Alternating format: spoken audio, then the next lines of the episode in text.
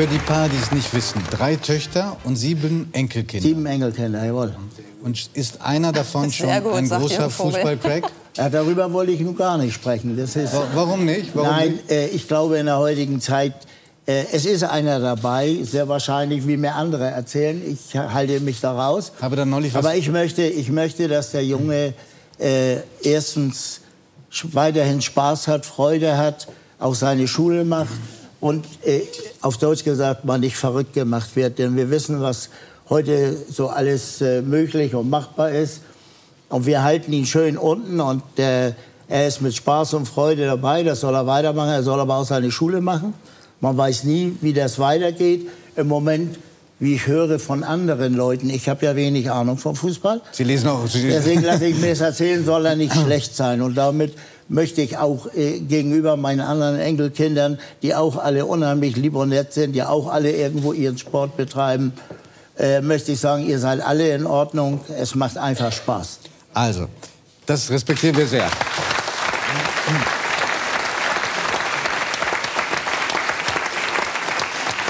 Anfang der 60er Jahre, da waren Sie ja schon mit Ilka verheiratet. Da kam ein argentinischer Trainer namens Helenio Herrera, der Barcelona trainiert hatte und dann äh, zu Inter Mailand wechselte. Der kam nach Hamburg, quartierte sich drei Tage im Hotel Atlantik an der Alster ein und hatte, so geht jedenfalls die Legende, einen Koffer voller Bargeld dabei. Der wollte sie abwerben. Können Sie sich an Details dieser sagenhaften Begegnung erinnern? Ja, sehr gut. Also ich muss dazu sagen, äh, diese drei Tage waren für mich auch äh, sehr lehrreich und ein Erlebnis. Und äh, man hatte ja immer mit Italienern geungt. Es gab ja noch keine Berater, sondern ich habe das alleine gemacht. Man hatte mir Es gab keine Berater. keine Berater, das gab es früher alles gar nicht. Aber man hatte mir schon einige Tipps gegeben, denn äh, die Italiener und besonders in der Mailand waren ja das nun plus, plus ultra. Nicht nur im Fußball, sondern ja auch was die Finanzen Da angeht. spielten dann Schnellinger Das- und Haller und Das, so. ja. wusste, das wusste ich.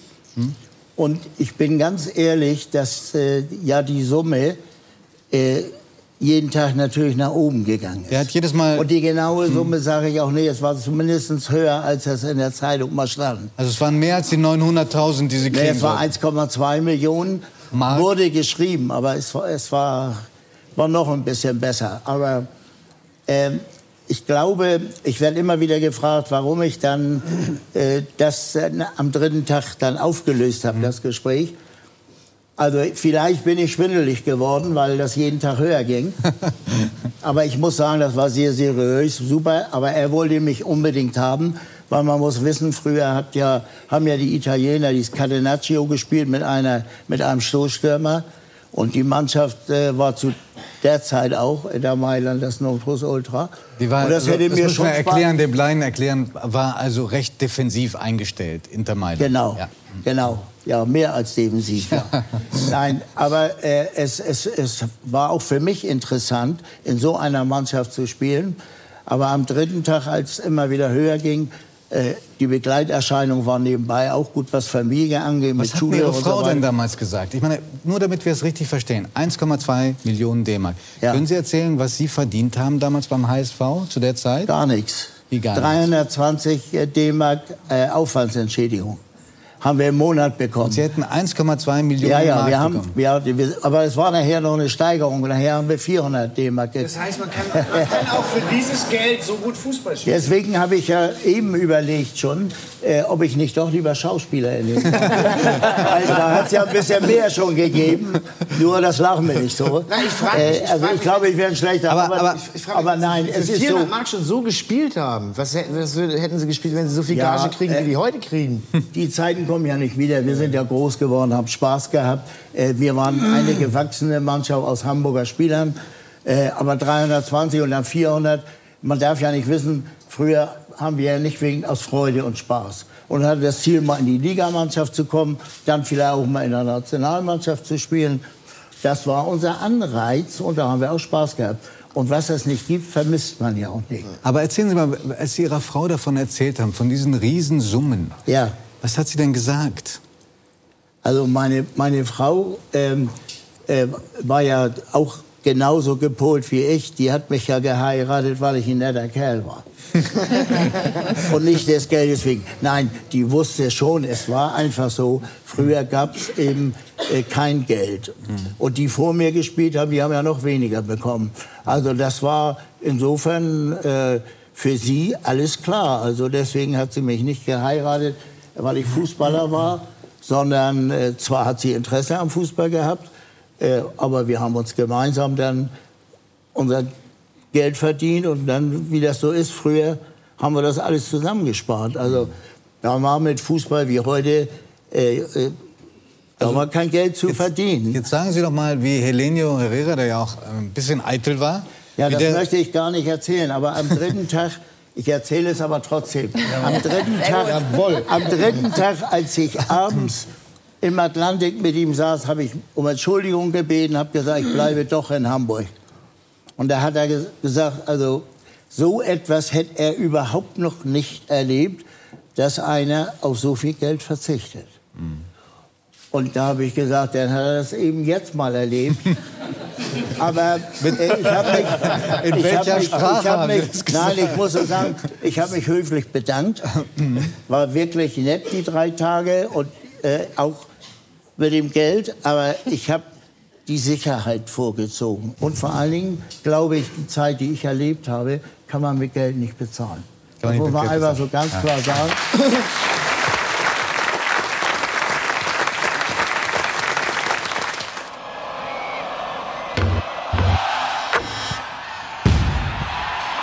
Man bemisst mich ja gerne daran. Ich bin die Sportikone, die niemals olympisches Gold geholt hat. Und das aber hat immer so Silber und Bronze. Viel Silber, ja, zehn, zehn olympische Medaillen, aber leider keine goldene dabei. Aber es war auch zweimal wirklich knapp. Und wenn ich von wirklich knapp rede, dann rede ich auf 200 Meter von einem Wimpernschlag. Mhm. Und das ist was, also da habe ich echt zu schlucken. Mhm. Jetzt erst. Also früher war das abgehakt und Zweiter ist Zweiter und ich bin eben nicht Erster gewesen. Und je älter ich werde, desto mehr trifft es mich eigentlich, weil ich denke, also Komm das hätte jetzt, also diesen Zentimeter, den hätte es irgendwie. Wobei ich auf der anderen Seite sage, wenn ich alles erreicht hätte und wenn ich dieses olympische Gold äh, erreicht hätte, weil ansonsten habe ich alles erreicht, was man erreichen kann, wäre ich heute nicht die, die ich bin. Und dafür bin ich sehr dankbar. Der, also der ähm, immer noch Ehrgeiz hat, was auszuprobieren, was zu machen, was zu erreichen? Ja, aber auch ich bin sehr demütig mhm. und ich ähm, mhm. muss nicht in allem immer die Beste sein. Also ich war davon mal sehr getrieben und ähm, mhm. ich bin, ich, ich rede immer von mir sehr gerne als ich bin die Unvollendete, die aber ihr Glück gefunden hat. Ich bin glücklich damit, dass ich nicht alles erreicht habe in meinem Leben und das ist eine Erkenntnis, die, für die bin ich sehr dankbar. Die will ich nicht missen. Kleinen Applaus. Erzählen Sie von diesen großen Siegen und auch den paar Niederlagen Ihren eigenen Kindern. Zeigen Sie ihnen diese Bilder zum Beispiel? Ähm, da gab es bisher eigentlich nur so Desinteresse, worüber ich, aber ganz, worüber ich aber ganz froh bin. Also, dass die Mama anders ist als andere, das haben meine Kinder früh mitbekommen, weil man angesprochen wird oder weil einfach die Menschen mir anders begegnen als, als normalen Müttern im Zweifel.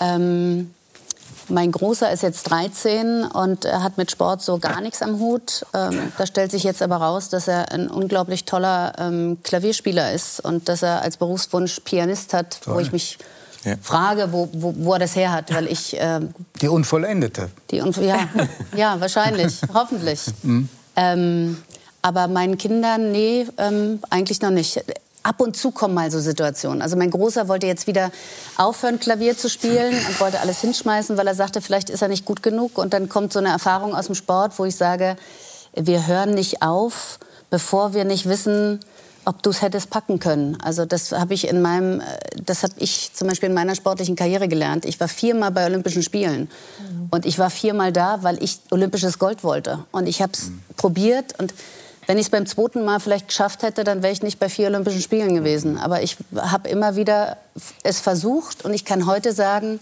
es sollte nicht sein. Aber wenn mein Sohn jetzt aufhört und die Flinte ins Korn wirft, dann weiß er nie, ob er ein großartiger Pianist geworden wäre. Und die Erkenntnis hätte ich wahrscheinlich ohne meinen Sport nicht. Deswegen äh, profitieren auch meine Kinder davon. Wenn Sie Ihre Kinder von der Schule abholen oder hinbringen, erkennen Sie, werden Sie erkannt? Ähm, nicht mehr so, nee. Also wenn ich, äh, wenn ich in einem Park spazieren gehe, wo ähm, viele ältere Menschen spazieren gehen, ähm, dann werde ich öfter erkannt als äh, wenn ich in Schulnähe bin und da junge, äh, junge Menschen rumspringen. Also das äh, Alter hat sich, hat, das hat sich gewandelt. Und das empfinden Sie wahrscheinlich als Erleichterung, wenn Sie in der Schule stehen? Ja, es gab mal so eine ganz witzige Anekdote. Ähm, dass ich meinen mein Sohn, meinen großen Sohn ummelden wollte, weil er die Schule gewechselt hat. Und ich stand, habe im Auto gesessen und stand vor dieser Schule und habe überlegt, gehst du rein, gehst du nicht rein, dann klingelt die Glocke und dann kommen die alle zu dir und wollen sie alle ein Autogramm und ich habe mich nicht getraut. Irgendwann, ich musste ja rein, weil ich musste ins Sekretariat. Irgendwann steige ich aus, gehe in die Schule, es klingelt natürlich die Glocke, wo ich mitten in dem Ding stehe. Die Kinder kommen alle runtergerannt und rennen, rennen an mir vorbei. Und ich denke, äh, will hier nicht irgendjemand ein Autogramm? und die, und die, rennen, die Abiturienten rennen an mir vorbei. Und da ja. fiel so bei mir der Stein, dass ich dachte, ja, ich bin halt auch älter geworden. Ne? Also es ist jetzt nicht, das ist jetzt nicht meine Zielgruppe. Das waren jetzt nicht die, das waren jetzt nicht die, die vorm Fernseher saßen. Aber deswegen sage ich, wenn ich im Luisenpark mit meinem Hund spazieren gehe und äh, da kommt ein Bus mit äh, Rentnern, die sich einen schönen Nachmittag machen wollen, im Luisenpark in Mannheim, dann öffnet sich die Bustür und die fallen alle, die können alle tot wieder laufen. um und können, genau. können, alle wieder laufen und kommen alle auf die laufen. Weil die das sind, die natürlich vor 20, 25 ja, Jahren schon ja, mitgefiebert haben. Also, ich, gehöre, auch zu dieser Generation, die da mitgefiebert hat. Also ich erinnere mich gut. Und äh, es gibt eine Szene, wenn Sie erlauben, würde ich sehr gerne daran, danach fragen. Das war, glaube ich, in Rom, wo Sie äh, in Ihrer Paradedisziplin, also den 200 Meter Freistil, Jetzt? Den Einzug, eigentlich den Einzug ins Finale verpasst hatten. Sie waren, hatten die neuntbeste Zeit. Das war furchtbar. Und, ähm, und sie waren komplett demoralisiert und hat eine Kollegin von ihnen, ich glaube Dagmar Hase, mhm. verzichtet. Sie wäre ins Finale gekommen und sie kamen ins Finale Gott, ja, und haben dann nicht nur gewonnen, sondern sie sind auch noch Weltrekord geschwommen. Was Wahnsinn. ist in der Zeit passiert zwischen dieser bitteren Niederlage und diesem Triumph? Gab es so ein, so ein, ein, Umsch ein Tipping Point? Wo ja. plötzlich da, der, alle Kräfte wieder da waren? Also der Tipping Point, den, den gab es, aber den gab es nicht gefühlt. Also äh, man muss sagen, damals gab es ein A-Finale und B-Finale. Die schnellsten acht kommen ins A-Finale. Und ich hatte die neun schnellste Zeit, also raus aus dem Finale, wo es darum ging, Weltmeister zu werden. Und äh, Dagmar Hase, wir waren zusammen im Höhentrainingslager und sie war, wir waren, also Höhentrainingslager heißt, man geht auf 2300 Meter und da trainiert man und das ist Training unter erschwerten Bedingungen. Und wenn man da mal krank ist, dann wird man nicht mehr gesund, weil das einfach so anstrengend ist da oben. Und Dagmar hat einfach echt ein schlechtes Tra Vorbereitungstrainingslager gehabt. Und sie wusste, dass sie nicht schneller schwimmen konnte im Finale und hat für mich verzichtet. Wir hatten mhm. ein gutes, ein gutes Verhältnis zueinander. Sie war mein großes Vorbild. Ich habe sie immer sehr bewundert. Und dann verzichtete sie. Ich habe den ganzen Mittag nur geweint, habe nur geheult. Äh, bin dann ins Hotelzimmer gef gefahren, habe mich also nicht ausgeschwommen und habe mich nicht locker gemacht, sondern für mich war das Thema durch. Niemand konnte mit mir sprechen, niemand konnte an mich ran. Ich war 16 und wollte abreisen und war eigentlich schon dabei, die Tasche zu packen. Und dann haben sie mir meine Mutter auf den Hals gehetzt. Es war auch das letzte Mal, dass meine Mutter bei so einem großen Wettkampf dabei, dabei war. war. Danach hat meine Mutter gesagt, die Nummer macht sie nicht nochmal mit. Und meine Mutter saß wie im schlechten Film auf der, auf der Badezimmertür. Ich hatte mich eingeschlossen und meine Mutter sagte diesen ganz prägnanten Satz zu mir. Durch die Badezimmertür? Durch die Badezimmertür. Sie hat natürlich gesagt, der Platz ist frei, du kannst schwimmen. Ich habe gesagt, das mache ich nicht, sag denen, ich komme nicht. Und so wie das so ist, wenn man 16 ist. Zickig. Und meine Mutter sagte, wenn dir jemand eine zweite Chance gibt, dann hast du diese zu nehmen. Und das war alles, was sie gesagt hat. Und dann habe ich kurz überlegt und dann dachte ich, was habe ich eigentlich, also ich meine, was habe ich zu verlieren? Die wissen sowieso alle, dass ich gar, dass ich gar nicht ins Finale gehöre. Also dann stelle ich mich der Sache halt. Freigeschwommen. So. Und dann bin ich dahin und ich war eigentlich echt nicht gut drauf. Ich hatte, also mir ging es eigentlich echt schlecht, weil ich mich auch, also es war mir furchtbar peinlich, ähm, da überhaupt auf die Matte zu kommen, weil ich gefühlt da nicht hingehörte. Und im Zweifel, ja, es war so, ein, es war so eine Mischung aus, ähm, was soll mir jetzt passieren? Was kann ich verlieren? Ich habe nicht mehr daran geglaubt, dass ich, ähm, dass ich überhaupt Weltmeister werden kann. Und dann bin ich wirklich, also wenn man die Aufnahmen sieht, äh, als hätte mich irgendwie eine Tarantel gestochen mhm. von Anfang an. Ich habe also alles auf eine Karte gesetzt. Und bin los, losgeschwommen wie eine Verrückte und habe mich dann echt ins Ziel gerettet und bin Weltrekord geschwommen Das und äh, bin Weltmeister geworden. Eine irre Geschichte, oder? Und Das ist echt war- wie, wie im Film. So, Film. ich, ich mal- warum bist du denn in, in Vorläufen die neuntbeste Zeit geschwommen? Man hat mir immer vorgeworfen, dass ich taktiert hätte, aber ich habe noch nie in meinem Leben taktiert. Das kann ich gar nicht. Also das kann ich bis heute nicht. Ich bin immer so, wie ich bin. Im Zweifel, das waren meine ersten Weltmeisterschaften. Also ich war mit 14 1992 das erste Mal bei Olympischen Spielen. Mit 15 bin ich das erste Mal Europameisterschaften geschwommen und dann war, waren Weltmeisterschaften. Und ich bin bei der Europameisterschaft Europameister geworden. In äh, Barcelona ein Jahr vorher Zweite bei den Olympischen Spielen und ich war noch gar nicht in Rom. Da sprach schon jeder davon, dass ich die Weltmeisterin, äh, dass ich die zukünftige Weltmeisterin äh, werden würde. okay. Und der Druck war einfach zu hoch. Also ja. ich hatte schlottrige. Knie und meines Erachtens bin ich so, so schnell geschwommen, wie ich konnte, aber, aber es hat nicht gereicht. Aber, Aber- ich meine, das war ja eigentlich ein Moment der Vollendung. Da ist es gelungen. Aber wenn Sie sagen, Sie sind die Unvollendete, wir finden, Sie sind so wunderbar. Dankeschön. Vielen Dank für dieses Gespräch. Dankeschön.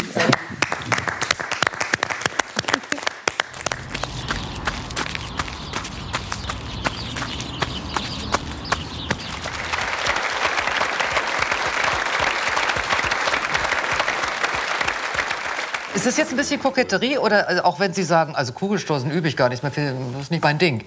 Doch, also weil es nicht mein Ding ist, muss ich es immer so üben. Und na gut, im Endeffekt bringt es nicht viel, aber äh, so Weitsprung, Hochsprung, Speerwerfen, das sind die Disziplinen, die ich nicht trainiere, weil das Verletzungsrisiko einfach zu hoch ist. Und gut, Kugeldiskus, also wenn ich was mache, dann ist das Kugeldiskus. Und naja, Ja, das klappt ja. Ich meine, wenn es dann läuft, läuft's. ja, so mehr oder weniger. So die anderen Disziplinen, die sind eigentlich besser. Wann kommt man eigentlich auf die Idee, so ein Vielfachkünstler zu werden und nicht zu sagen, also ich kann ganz besonders gut weit, hoch, äh, tief Ja. stoßen, was weiß ich, all dieses? Äh, wann kommt man auf die Idee? Wenn man irgendwo ein paar Steine findet und dann aus dem Kinderwagen äh, springt und eine Runde läuft und sowas. Meine Eltern waren früher beide Trainer, haben mich immer mit zum Sportplatz genommen und ähm, ich habe eigentlich immer das gemacht, was mir Spaß machte und das war alles. Und ich habe alles ausprobiert.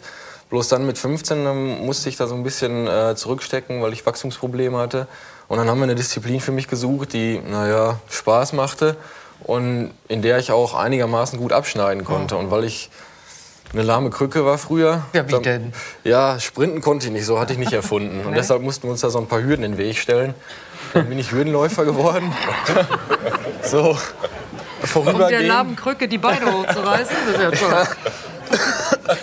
Also das ging dann schon ein bisschen besser. Und irgendwie der Mehrkampf war immer die heimliche Liebe, obwohl das mit den Hürden ganz gut klappt. Und klar, mache ich immer noch gerne, kann ich nicht abstreiten. Haben Sie nicht mal einfach geballer, gebolzt, also Fußball, Recklinghausen? Na klar, jeder Na fängt klar, mit Fußball an. ja. Und ja, ich glaube, mit sechs Jahren habe ich angefangen. Also normal. Ja, ja, klar. Und dann, ja, wenn ich mal gefragt werde, wo ich gesp gespielt habe, ja, krickel, krackel, vorne und hinten, überall, wo ich gebraucht wurde. Also da war ich noch schnell, also als Kleiner. Und Ja, äh, jetzt dann ist ja alles nicht ganz langsam, also. Jetzt geht's wieder. Und äh, Tennis gespielt habe ich auch noch. Und meine Mutter hatte immer Angst, ach, der Junge, der muss doch Leichtathletik machen. Der Und- verzettelt sich, der Junge. Ja. Die Disziplin. Kamen Sie schon ins Grübeln, ne? Ja, und Papa hat dann gesagt, ach, wart mal ab, irgendwann findet er die richtige Disziplin und dann kommt er schon zur Leichtathletik. Und so ist es dann ja auch zum Glück gekommen, Papa und Mama machen heftig mit an diesem ihren sportlichen Sohn, ne? Ja, also das sind die beiden Bremsklötze bei mir. Also, Wie denn was denn? Ich also- dachte, die befördern Sie. Die bremsen? Das auf jeden Fall. Also wenn es nach denen ginge, dann würde ich halb so viel äh, Leichtathletik machen. Und mein Vater, der trainiert mich ja, der sagt immer, komm Junge, jetzt ist Schluss, zieh dich an und fahr nach Hause. Und damit äh, bin ich eigentlich immer sehr unzufrieden, weil ich immer noch ein bisschen mehr machen will. Und wenn das auf dem Plan steht, dann mache ich das auch. Die bremsen ihren Ehrgeiz. Ja, ja, Ja. das schon. Und, aber damit sind wir bisher ganz gut Aber Sie gefahren. gehorchen immer noch. Mm, ja, Ja? Oder rennen Sie einfach noch mal schnell einmal rum? Oder meistens. springen noch einmal hoch? ja bei, bei solchen Sachen, da bin ich zwar ein bisschen brummig, aber die müssen sie ja wissen. Aber wie, wie, wie lange am Tag machen Sie denn also diese Sportgeschichten? Ich versuche mir jetzt gerade mal auszureden, dass Sie ja noch einen ordentlichen Beruf haben, zu dem wir gleich kommen. Oder doch einen, den Sie erlernen wollen. Ja, so, ich mache das fünf, sechs Mal die Woche und dann jeweils zwei Stunden am Tag. Hm. So, oder ansonsten ist von neun bis fünf, ne? Ja, von, also ich fange Viertel nach acht an, Lernen Sie Banker, genau, bei der Stadtsparkasse in Dortmund. Azubi. Zweites Lehrjahr, drittes? Genau, zweites jetzt. Zweites, also drei braucht man. Ja, zweieinhalb bei uns. Ich habe irgendwo, ich, hat Ihr Vater das gesagt? Ich weiß nicht, es ist so viel über Sie gesendet und gelaufen, da müssen wir gleich noch drüber reden, wie das eigentlich bei Ihnen ankommt. Irgendjemand hat gesagt, der geht gern mit Geld um, aber er zockt. Wie denn? Was denn? Ja, also ich habe da so ein, so ein Hobby, das ist die Börse. Und äh, mit zwölf Jahren hat mir mein Vater, glaube ich, meinen ersten Dollar gekauft und das hätte er nicht machen sollen. Da hat er zwei Mark gekostet, da habe ich gedacht, mit 2,50 Mark vertickst du ihn wieder und dann bist du reich. Das war dann eher nichts, ne? nee, das ist ein bisschen in die Hose gegangen und ähm, ja, so mit 13, 14 Jahren bin ich zu Papa gegangen und habe gesagt, hier, die Aktien will ich haben. und dann hat er gesagt, ach, die sind nicht so toll, hier, kauf lieber die. Und dann hat er für sich welche gekauft und hat mir welche abgegeben. Das ist auch leider ein bisschen in die Hose gegangen. Da habe ich 99% Verlust mitgemacht. Aber er auch. er auch. Er ja. auch. Sonst wäre vielleicht Lars Windhaus. Ich wollte gerade sagen, Lars Windholz wird hier nicht raus. Das ist schon klar. Naja, aber das ist ein Hobby. Macht auch Mords Spaß, wenn die Aktien nach oben gehen und wenn sie fallen, dann gibt das immer, gibt das immer einen Mords Ärger. Also in diesen Tagen interessiert es Sie, dass heute der, der Dollar dauernd unter 1,48 dümpelte. Ist das irgendwie von Interesse? Ja, also jetzt gucke ich mir das so langsam wieder an. Vorher hatte ich von meinem Vater Aktienverbot erhalten vor den Olympischen Spielen.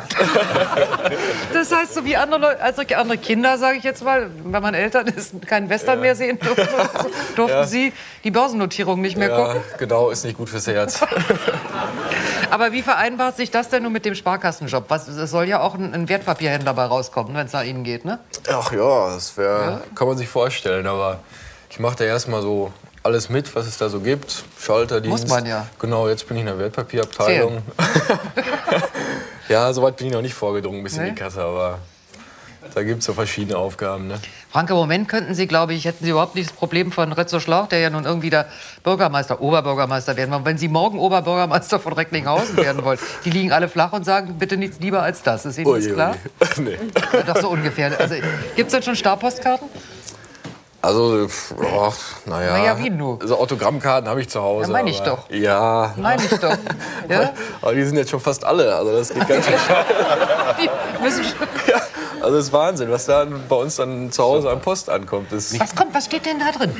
Also ich meine, außer schicken Sie mir mal ein Autogramm. Oh je, das sind ja hier die ganz geheimsten Geheimnisse. Nö, ich meine nicht die ganz schlimmen Sachen, nur Ja, die mittelschlimmen. die gibt's auch nicht. Schon kurz vor zwölf, man kann ja. Nee, also das ist schon, schon toll, was man das so für einen Zuspruch erhält. Also da gibt es Leute, die, die wollen noch nicht mal ein Autogramm haben, die schreiben mir einfach nur so, dass sie sich darüber gefreut hätten, dass sie da zugucken durften. Und also das ist, das ist Wahnsinn, ne? Aber weil Sie eben so ein bisschen gemauert haben, sind auch irgendwelche Anträge dabei. Sonst wäre es ja nicht so gewesen, nicht? Ja. Was mit der Freundin? Also hebt die mit Ihnen ab oder äh, bleibt die, Also- zieht sie sie wieder runter? Nee, das will ich nicht hoffen. Ich habe dir immer gesagt, wenn du merkst, dass, äh, dass ich irgendwie abhebe oder so, dreh mich um, tritt mir in den Hintern, ist die Sache wieder geritzt. Hatte sie schon einen Grund, sie wenigstens umzudrehen? Oder Nee, ich hoffe bisher noch nicht. Also, sie hat noch nicht gesagt, Achtung lieber, ja? Jetzt nee, bisher geht das noch. Und werden Sie nächsten Sonntag in die Disco gehen, ne? Ja, mal gib ihm. Das tun Sie doch immer noch, oder? ja klar, so viel Zeit muss sein. Also, wenn dazu nicht mehr die Zeit ist, mal abends rauszugehen, in die Stadt zu gehen und sich mit Freunden zu treffen, dann, dann hat man was verpasst. Also ich will nicht sagen, dass man das jeden Tag machen muss. Aber so ab und zu muss dafür die Zeit bleiben und die ist bei mir noch und deshalb äh, liebe ich das so, wie es zurzeit läuft. Und weiterhin so absolut ordentlich nicht rauchen, nicht trinken, nichts, gar nichts?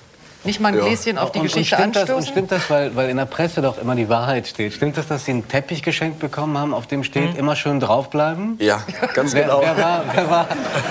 Wenn der Fußmattengröße hat, das ist ja genau richtig. Frank, vielen Dank.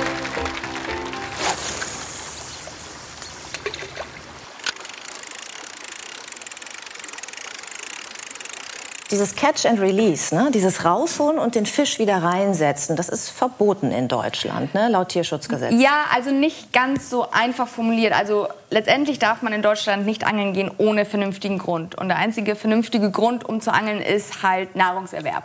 Ja. Das ist in Deutschland so. Zum Beispiel in, in Frankreich oder in England ist es halt ein Sport. Da, da werden alle Fische wieder, also in England werden alle Fische wieder eingesetzt. Da hatte ich einen super Ei Das ist ein gefangen. sadistisches Spiel, oder wie? Ja, also es ist, es ist ein Sportfischen. Also es ist Nein, ich meine, Nee, nee, er sagte gerade, sieht man das ist ein sadistisches an. Warum sadistisch? Naja, das Tier wird aus seinem Element geholt, es erschreckt sich zu Tode. Dann kriegt es einen Haken ins Maul und der Haken wird wieder rausgedreht. Es ist eine ganze Weile ausgeliefert und hat sicherlich auch, wenn es das hat, Angst, nehme ich mal an. Und dann wird es wieder zurückgesetzt, doch nur um des Aktes willen äh, mit dem Tier zu spielen. Würden Sie das auf sich sitzen lassen, sadistisches Spiel? Nein, das ganz und gar nicht. Ähm, ich glaube, man muss das ein bisschen differenzieren, wie man Na, generell Jäger sehen das immer halt. Genau, also Sport, es gibt ne? halt Menschen, die haben den Jagdinstinkt oder den Jagdtrieb, ähm, wozu halt die Jäger zählen und halt auch die Angler. Ähm, aber jetzt zum Beispiel beim Karpfen ist es so, die knacken zum Beispiel mit ihren Mäulern richtige harte Muscheln von, von Oh, Stein runter. Und wenn man das jetzt zum Beispiel mit den Fingern machen würde, das, also wir würden uns wahrscheinlich verletzen und wahrscheinlich gar nicht möglich sein. Also die knacken halt richtig die Muscheln auf. Und äh, wenn man das natürlich vergleicht und ähm, dann den Haken quasi sieht im Maul beim, Das beim soll nicht so anstellen, das dumme Tier, oder wie? Nee, aber das ist, die sind nicht so empfindlich, wie man denkt. Also es ist nachgewiesen, dass die nicht das, das Organ für Schmerz haben. Sie haben einen Stress, das wurde nachgewiesen. Es gibt etliche Studien natürlich, das eine für das eine und die anderen sprechen für das andere. Ähm, eine ist zum Beispiel mit Bienengift drin, das wurde den Karpfen in dem, also in dem Mundbereich ge- Aber wir können, das, wir können das viel einfacher machen. Beliefer mich doch einfach in Zukunft.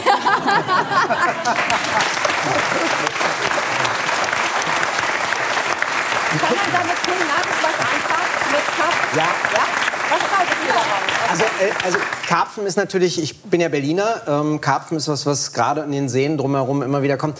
Es ist eine fiese Nummer mit den Gräten. Die haben diese Y-Gräten und ähm, die werden gerne dann tatsächlich geschreddert, also das, das Fischfleisch geschreddert, aber du hast lauter kleine Grätenstücke und das hasse ich. Und ähm, das, was am besten geht, ist tatsächlich den Fisch zart zu garen und dann im gegarten Zustand die Gräten im Ganzen rauszuholen. Ist aber Fummeln 5000 und nervt so ein bisschen. Deswegen, wenn du Köche nach Karpfen fragst, die meisten sagen, äh, die Gräten, nee. hab ich Bock Doch mal noch ein bisschen nach dem Teich, aus dem man ihn holt, Ja, geholt ein bisschen modderig. Ja, Aber aber warum essen sagte die diese nicht? Also wenn man die so toll äh, sind ein Symbol für das Geld. Also ich esse, ähm, ich persönlich mag jetzt Karpfen nicht so gerne essen, aber meine Familie kommt aus Polen und da ist halt Karpfen Ganz große Nummer. Ja. Ich bin nächste Woche Ganz da groß. und ähm, die haben mir so ein paar Produkte und Gerichte gegeben, Ja. weil ich so ein bisschen Inspiration geben soll für, für, für junge polnische Köche. Und da war Karpfen. Ich kam immer wieder Karpfen, Karpfen. Und ich habe schon gedacht, oh Mist. Und dann habe ich das mit meinem Küchenchef äh, besprochen. Der hat gleich gesagt, um Gott, die Gräten, die Gräten, Chef. Wenn wir für 150 Leute kochen müssen, 150 Karpfenportionen die Gräten raus, da brauchen wir schon 10 Minuten. Also das ist, das ist der Nachteil. Aber wenn du den Karpfen, ähm, wenn wir welche machen, dann kriegen wir die immer noch mal so ein bisschen frisch Wasser gewässert. Also Genau. das heißt gefangen, dann noch mal in frisches Wasser und dann schmecken die echt gut.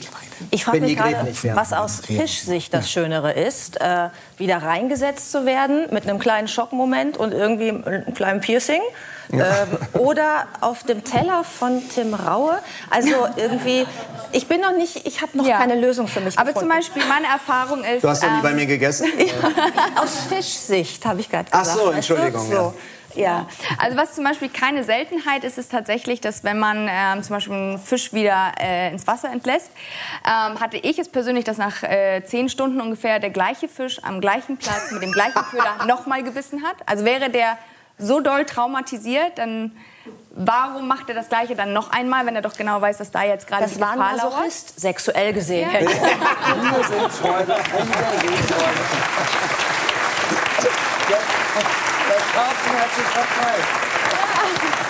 Oder, oder sind deine Köder vielleicht so? Ja, genau, die gucken so an. schmackhaft. So, ja, ich habe einiges mitgebracht. Also das ist halt beim, beim Karpfenangeln sind es sozusagen diese, ähm, ja. Ähm, Ich hol's dir mal raus. ich ich, ne, ich nenne es mal, ups, hier ist noch das Blei dran. Moment. Das sind sozusagen ähm, ja, Teigkugeln, kann man quasi sagen. Ich gebe das einmal rum. Kannst mal riechen, vielleicht erraten, wonach es riecht. Nein, das hat- Probier doch mal, probier doch mal bitte. Sieht nicht aus wie ein Fisch. Nein, die riechen, okay, riecht die. die Das kennen wir riechen doch gut. aus dem Hotel, da gibt es auch immer die, die, die Chips-Dinger da, oder? Und Claudia, kann hier- man die auch die riechen sehr gut. essen? Ja? Also die, würd- das sind jetzt die auftreibenden, die würde ich nicht essen, aber die kann man essen. Und Das sieht sind aus die, wie ich Rumkugelchen, ja. Äh, also das, sind was ist das Curry. Material? Soja oder? Ja, Fischmehle, ganz Fischmehl und verschiedene Zustände. Teilweise Das ist der Hammer hier. Vogelfutter drin. Also Glutamatbombe da hoch Würmer 100. drin? Oder gegen Nein. so Chipspakete ich gar das nichts. Aber ist ich mir klar, dass ganz der wiederkommt und Also, will. Also ziemlich geschmacksneutral. Wollt nur mal probieren. Hast du das gegessen? Also wenn ich einen Komm, Tim, ja, ich jetzt musst du auch. Wir haben eben noch drüber Bitte gesprochen. Wel- wel- Welche von den dreien? Die, Dunkeln, die jetzt noch kommen. Die Rumkugeln, meinst du? Das riecht ein bisschen wie so ein Schmeckt gar nicht so Gewürz schlecht nach ne? nichts. Ja, wie Maggi. Maggi, Maggi Glutamatbombe ist das, Hast so du das? Zeug ist. Ich habe probiert. Komm. Also ich würde gerne mal von Silvi wissen, also die Holländer sind ja ein Angelvolk. Ja, ne? ich habe ja, auch geangelt. Hast du auch schon mal geangelt? Ja, als Kind, ab und zu mit meinem ein Onkel. bisschen. Und ähm, ich habe nicht so Isst viel du das? Geduld. Hey, ich finde will das eins wahnsinnig äh, Entschuldigung, Entschuldigung, interessant, weil Entschuldigung, Nee, du musst. Das riecht wie Hundefutter. weil sonst macht man das nicht. Ja, aber hast du, ähm, warst du aktiv äh, unterwegs, ne? Wahrscheinlich auf Nee. Und sowas. Ja, ja, also als Kind möchte man einfach ganz schnell ein, Ergebnis haben. Ne? Ja. Man möchte einfach, dass dieser Fisch rauskommt. Aber Also grundsätzlich finde ich aktiv immer besser als passiv. Aber das ist ja ein Der, Rollenverständnis. der äh, Tim war gerade dabei, eins zu probieren. ja, Nee, ich, ich wollte erst mal wissen, ähm, was, Hau ist denn, rein. was ist denn, nein, nein, nein, was ist denn drin? also es sind verschiedene Mehle drin, Fischmehl. Ich könnte dir jetzt die ganze... Ähm, Keine Würmer. keine Würmer. Also damit würde ich dir nicht an den Haken gehen. Nee? Aber Das ist mein bester Köder. Das schmeckt so ein bisschen nach Hand. Vielleicht kommt das davon, wenn man drei Tage da irgendwie und... Na, aber das, das schmeckt so ein bisschen hanfig. Ja, aber Aber ist was für Freund. Melzer, ne? Nächstes Mal Kitchen Impossible, koch mal nach. Also, Sie haben schon, Aber Sie Claudia, warum, äh, Nee, nee, ich habe das Stück gegessen. warum riechen die jetzt unterschiedlich? Also schmecken, also riechen Fische besser als sie schmecken oder werden Genau, die also oder? Karpfen lockt man quasi an. Da gibt's verschiedene. Also, genau, mit Geruch. Also es gibt jetzt in dieser Form oder auch flüssig oder auch Öl, verschiedene Öle drin. Und ähm, ja, damit versucht man quasi den Karpfen an seinen ja, Haken zu kriegen oder ihn so zu fangen, ähm, weil anders kriegst du ihn nicht gefangen. Er will ja nicht rauben. Du kannst ihn nirgends wie anders dazu reizen. Ähm, von daher versuchst du natürlich ihm ein attraktives Mahl zu bieten, dass er Aber nicht ich widerstehen habe kann. tatsächlich anders erlebt. Wir waren in Ecuador und wir arbeiten mit den Stämmen in Ecuador und äh, wir waren mit den Horani, die sind die wildesten von allen und ähm, super Jäger und äh, die haben halt, du erlebst es in Urform, also da ist wirklich, setzt sich 100 Jahren zurück und die haben gesagt, am Abflugtag, die haben gesagt, äh, wir gehen fischen, komm mit. Da gibt's eine Hochzeit irgendwie so über die äh, Quichua und die wollen in unsere Strecke halt fischen. Und ich habe gesagt, Fischen, ehrlich, das ist äh, echt nicht meins, kein Geduld. Wo ist das Fisch? Da bin ich ganz bei dir. Wie bei Silvi. Ja, ja. Wir, wir haben dann gesagt, irgendwie so, komm, scheiß drauf, wir gehen mit, weil wir gehen den Fluss entlang, äh, wir waren auf die, die Napo River. Und die haben so eine Wurzel aus, dem, aus der Erde ge, gezogen und die wird dann erstmal getraschen, bis es irgendwie so die Flüssigkeit, äh, Saft aus dem Wurzel rauskommt. Und dann geht eine im Fluss so einen Kilometer oder zwei Kilometer nördlich, halt, wir waren südlich, und dann geht er in der Wasser so. Und dann siehst du halt, wie diesen ganzen Saft aus dem Wurzel läuft. Und dann bei uns so fast einen Kilometer später, also einen halben Kilometer später, siehst du, wie, wie die Fische nach oben kommen. Weil es, die, die Fische würden dadurch besoffen. Und die wissen nicht, wo oben und unten ist. das ist dann keine Lüge, keine Lüge. Ich poste das auf Instagram, ihr könnt es sehen. Und die Fische kommen einfach Wenn es bei Instagram ist, dann ist es bestimmt Dann ist es wahr. die Wahrheit. Nein, ich sag, ich sag, nein, nein. Ähm,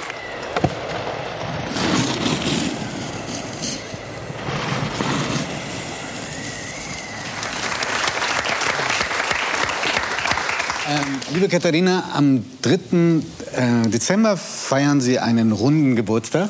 Und ähm, aus Anlass dieses Geburtstages haben Sie gesagt, Sie stellen die Bilder Ihres Lebens zusammen. Ähm, ich habe mir zwei rausgesucht, auf die ich besonders neugierig bin. Ähm, es ist dieses eine Bild, ich weiß nicht, ob das äh, die Kamera einfangen kann. Sie kennen es, ich drehe es mal kurz zu Ihnen um. Welches jetzt auf dem Rechten, Ah, der rechten. Seite. Man Ja. sieht Ja, ja. Ihre legendäre Trainerin. Jutta, Jutta Müller.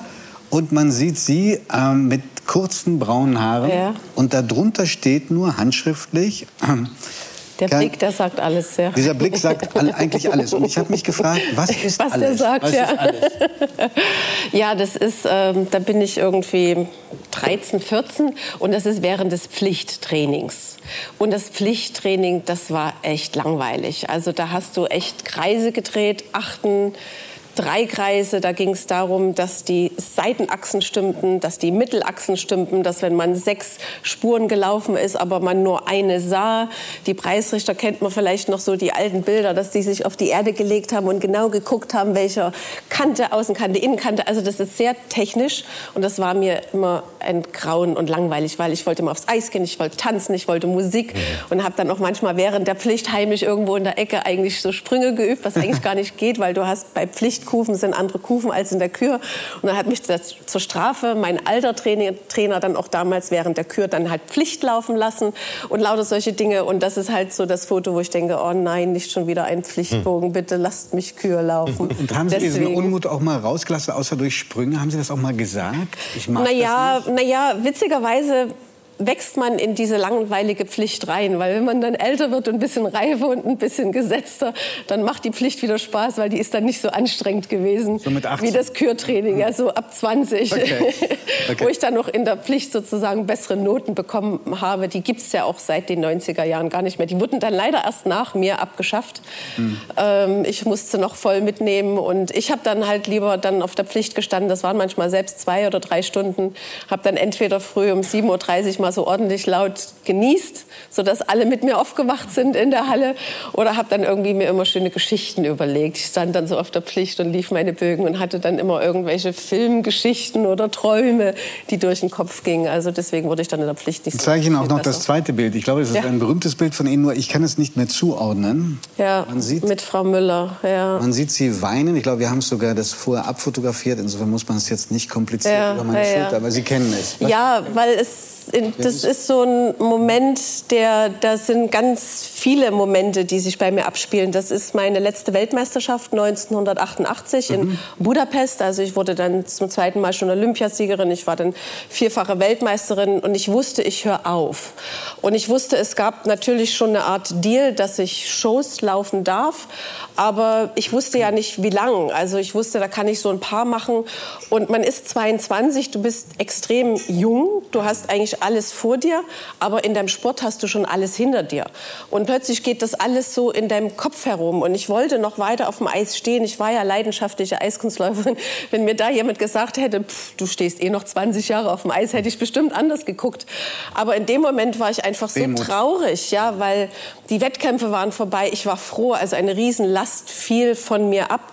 Aber ähm, es war ja auch eine schöne Zeit und dafür ist man ja Leistungssportler, um rauszugehen, den Wettkampf zu bestreiten, zu sagen, hey, ich gewinne und Okay, du wirst nur Zweiter jetzt, oder jetzt, so. Jetzt haben, Sie- jetzt, haben, Katharina, jetzt haben Sie einen Schuss frei. ah, ja, ja. Sagen Sie mal, welches Ihres, Lie- Ihr Lieblingsbild ist. Und ich deute es dann. Ich habe wirklich, ich habe kein Lieblingsbild. Dann, dann zurück. Gar nicht, Dann- ja. Also, ja, ich natürlich so, so denke ich, oh, das waren noch Zeiten, da war ich 18. Ach so, okay.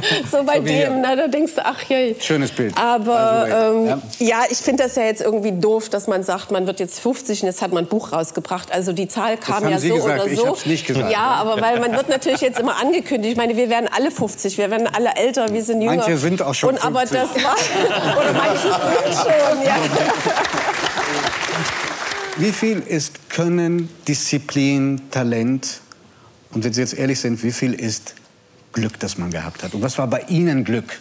Ich glaube, das Glück ist einfach immer das letzte Quäntchen, was man dann hat. Weil es gibt so viele Menschen, die sind so fleißig und die haben auch wirklich so viel geleistet und irgendwas fehlt. Also entweder auch im Sport, wenn, wenn ganz viele gegeneinander antreten. Wir sind ja dann, wenn wir bei den Olympischen Spielen, das sind ja mindestens fünf oder sechs, die die gleiche Liga haben, bis zu zehn. Und da ist letztendlich natürlich entscheidend, wer in der Sekunde oder in der Hundertstelsekunde das die Nerven behält. Aber ich finde so zu allem Aber sagen Sie mal ein immer so konkretes bisschen Beispiel, wo Sie richtig Schwein gehabt haben. Ja, ja, alles irgendwie, vieles. Also Da kann ich mir jetzt gar also wenn Sie mir kein Beispiel nennen, ja? frage ich Sie, war es ja. für Sie zum Beispiel ein Glück, in der DDR aufgewachsen zu sein? Ja, das auch. Also ich glaube schon, dass dieses, äh, es war ein Glück, dass es dort dieses geförderte Sportsystem gab. Und dadurch hatte ich das Glück, meinen Traum auszuleben. Und mein Traum, der war halt mit fünfeinhalb, ich werde Eisläuferin. Meine Mutti meldete mich damals an und mein erster Trainer sagte, ach, lassen Sie mal da, aber eine Weltmeisterin kann ich Ihnen nicht versprechen. Ne? Und, vierfach. und äh, Und es war einfach, ich wollte einfach Eis laufen. Und natürlich kommt das dann, wenn du in diesem System dann drin bist. Dann ist ja logisch, dass du Leistungssportler bist. Dann guckst du die Läufer, die vor dir sind. Dann willst du besser sein als die. Du möchtest die Medaillen. Dann kommt natürlich dieser Traum, ich will mal bei Europameisterschaften, Olympischen Spielen sein. Und logischerweise will man ganz oben stehen. Vier Wochen vor Ihrem Geburtstag, würden Sie sagen, sind ein glücklicher Mensch? Ja, total. Herzlichen Glückwunsch dazu. Ja? Danke, Katharina. Kommando Pimpele, aufstehen. Kommando Pimpele, Kommando winken, Kommando klatschen. Bitte schön. Wunderbar. Habt ihr sehr gut gemacht. Felix, jetzt musst du es auflösen. Welche Fingerübung hast du gerade mit uns gemacht? Ja, also das war Kommando Pümpele.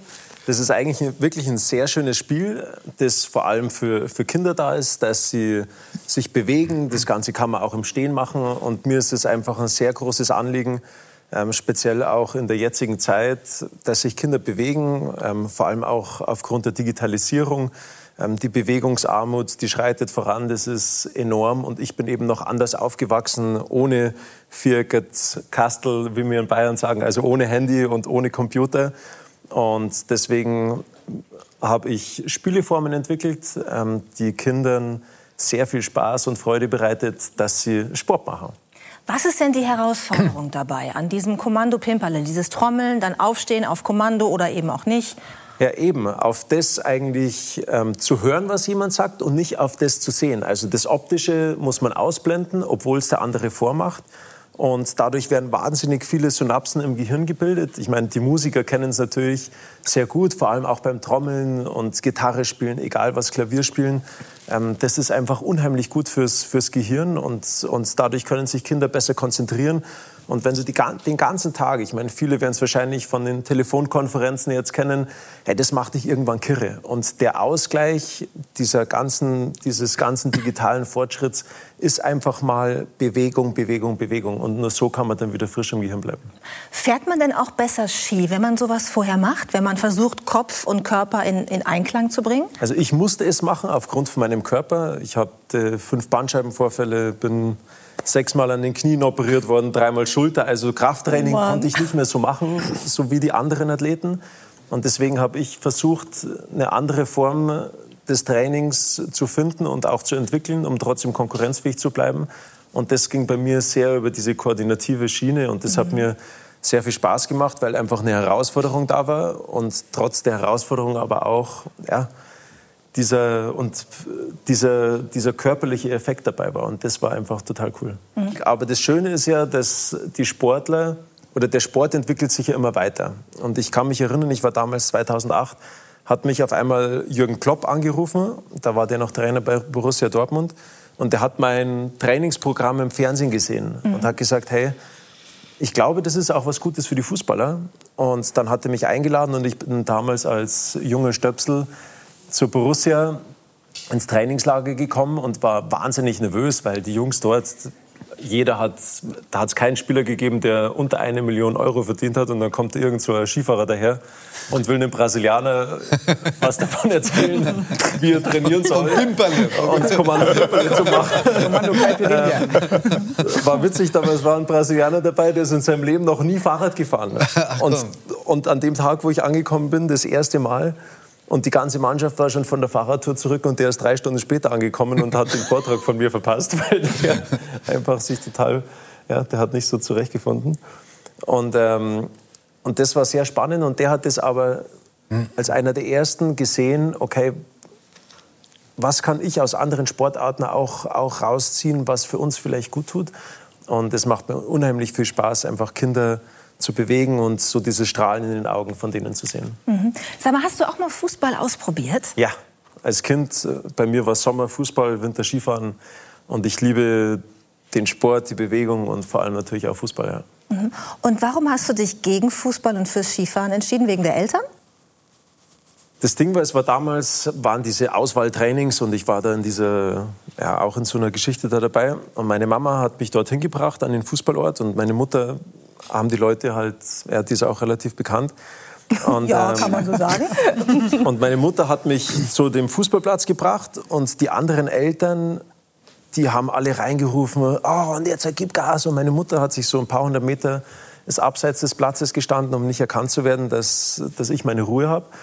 Und ähm, dann, das hat mir irgendwie nicht so getaugt. Ich wollte nicht so von, auch meine Eltern nicht so belasten, dass die mich immer von A nach B fahren müssen, sondern ich wollte oben am Berg sein. Das war für mich die Freiheit, oben an dem Berg zu stehen und da runterzufahren. Dieses Gefühl war einfach schon als Kind unbeschreiblich und deswegen hat es für mich nur eine Option gegeben und das war Skifahren.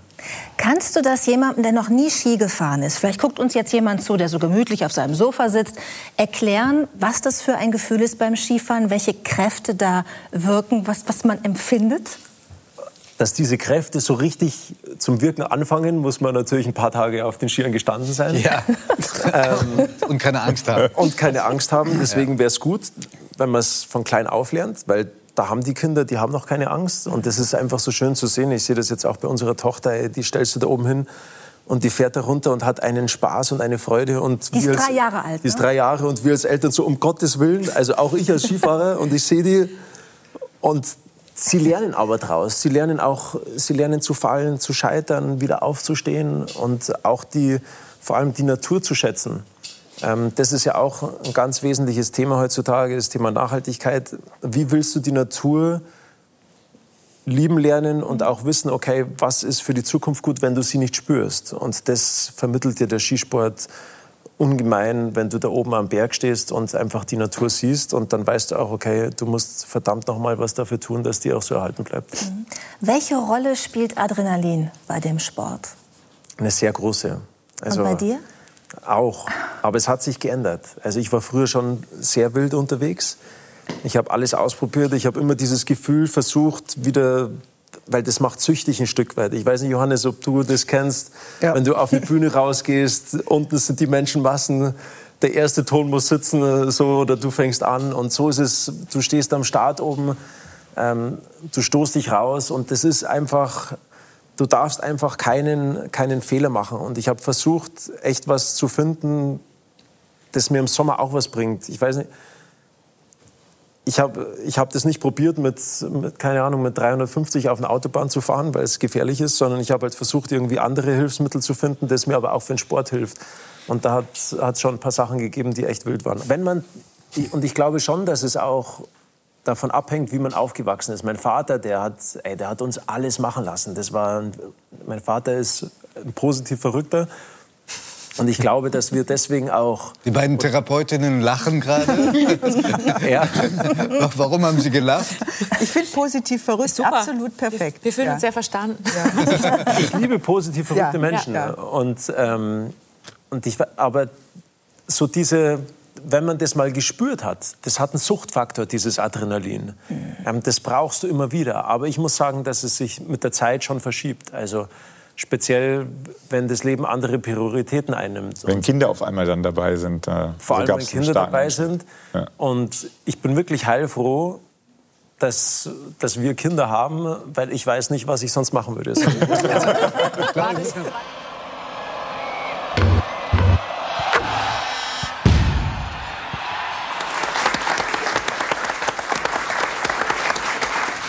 Die meisten kennen Sie wahrscheinlich, also jedenfalls die Jüngeren, mehr von, von ihrer Tätigkeit als Moderatorin von, von Viva 2, denn als äh, Dreispringerin. Mhm. Was sind Sie denn im Moment mehr? Leichtathletin oder? Montags bin ich Viva-Moderatorin und im Rest der Tage bin ich Dreispringerin. Der Laie, der sich nicht auskennt, fragt man, wie kommt man auf Dreisprung? Komisch, dass ich das immer wieder gefragt Ja. werde. Ja, also ich habe lange Jahre Hochsprung gemacht, war da eigentlich auch ganz erfolgreich, habe dann aber ein schlechtes Jahr gehabt und musste, es war einfach so, dass ich aus medizinischen Gründen keinen Hochsprung mehr machen konnte. Und dann habe ich mal so im Winter mal mit Dreisprung so ein bisschen, ich habe es mal ein bisschen ausprobiert, war dann relativ schnell im Kader und recht gut und war dann im nächsten Jahr schon unter den ersten fünf. Was ich im Hochsprung nie erreicht hätte, weil damals mit Heike Henkel und zwei Meter, das war einfach nicht das, was für mich irgendwie im Bereich des Möglichen war. Und im Dreisprung war ich relativ schnell recht gut und hatte dann auch Chancen auf einen deutschen Meistertitel oder bei Ich hätte mich eh Weltmeisterschaften. gewundert, ein bisschen beim Hochsprung, denn also Ja. für Zwerge wie mich und Herrn Müller ist es ganz beruhigend zu sehen, dass sie relativ kompakt sind, also klein. So. Ja. Man kann aber trotzdem ja, für eine Hochsprung. Hochspringerin war ich klein. Also Mhm. mit 1,76 Meter ist man klein als Hochspringerin. 1,76. Ja, ich bin 1,75. Also. Also hören Sie, das wird je, in jedem Interview kommt ein Zentimeter dazu. Ich habe schon Interviews gehört, da waren Sie kleiner, wirklich. Ich bin viel kleiner als Herr Müller, wollte ich bei diesem Zusammenhang nur erwähnen. Sagen Sie, wie wird man denn als Deutsche äh, Afrikameisterin im Hochsprung? Hm.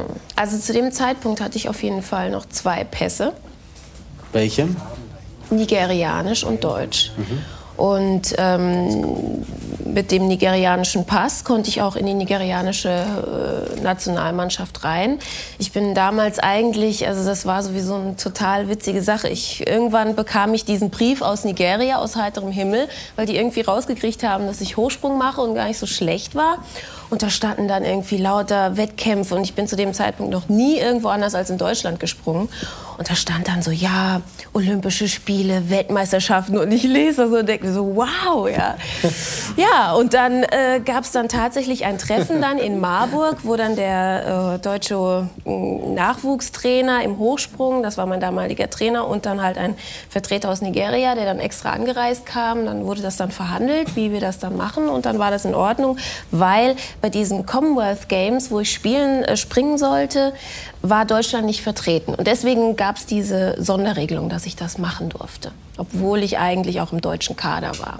Und dann hat, hat man Ihnen danach gesagt, jetzt müssen Sie sich entscheiden. Ja, Und Sie haben sich dann für den deutschen Kader. ja, richtig. Und ähm, hatten dabei, ich habe mich auch versucht zu befassen. Ich habe immer gedacht, 14 Meter zwei sei eine ganz unglaubliche Weite. Aber es fehlten ein paar Zentimeter, sonst wären Sie bei der Ja, Europameisterschaft. so ist das immer, so ist das immer. Es fehlen immer ein paar Zentimeter.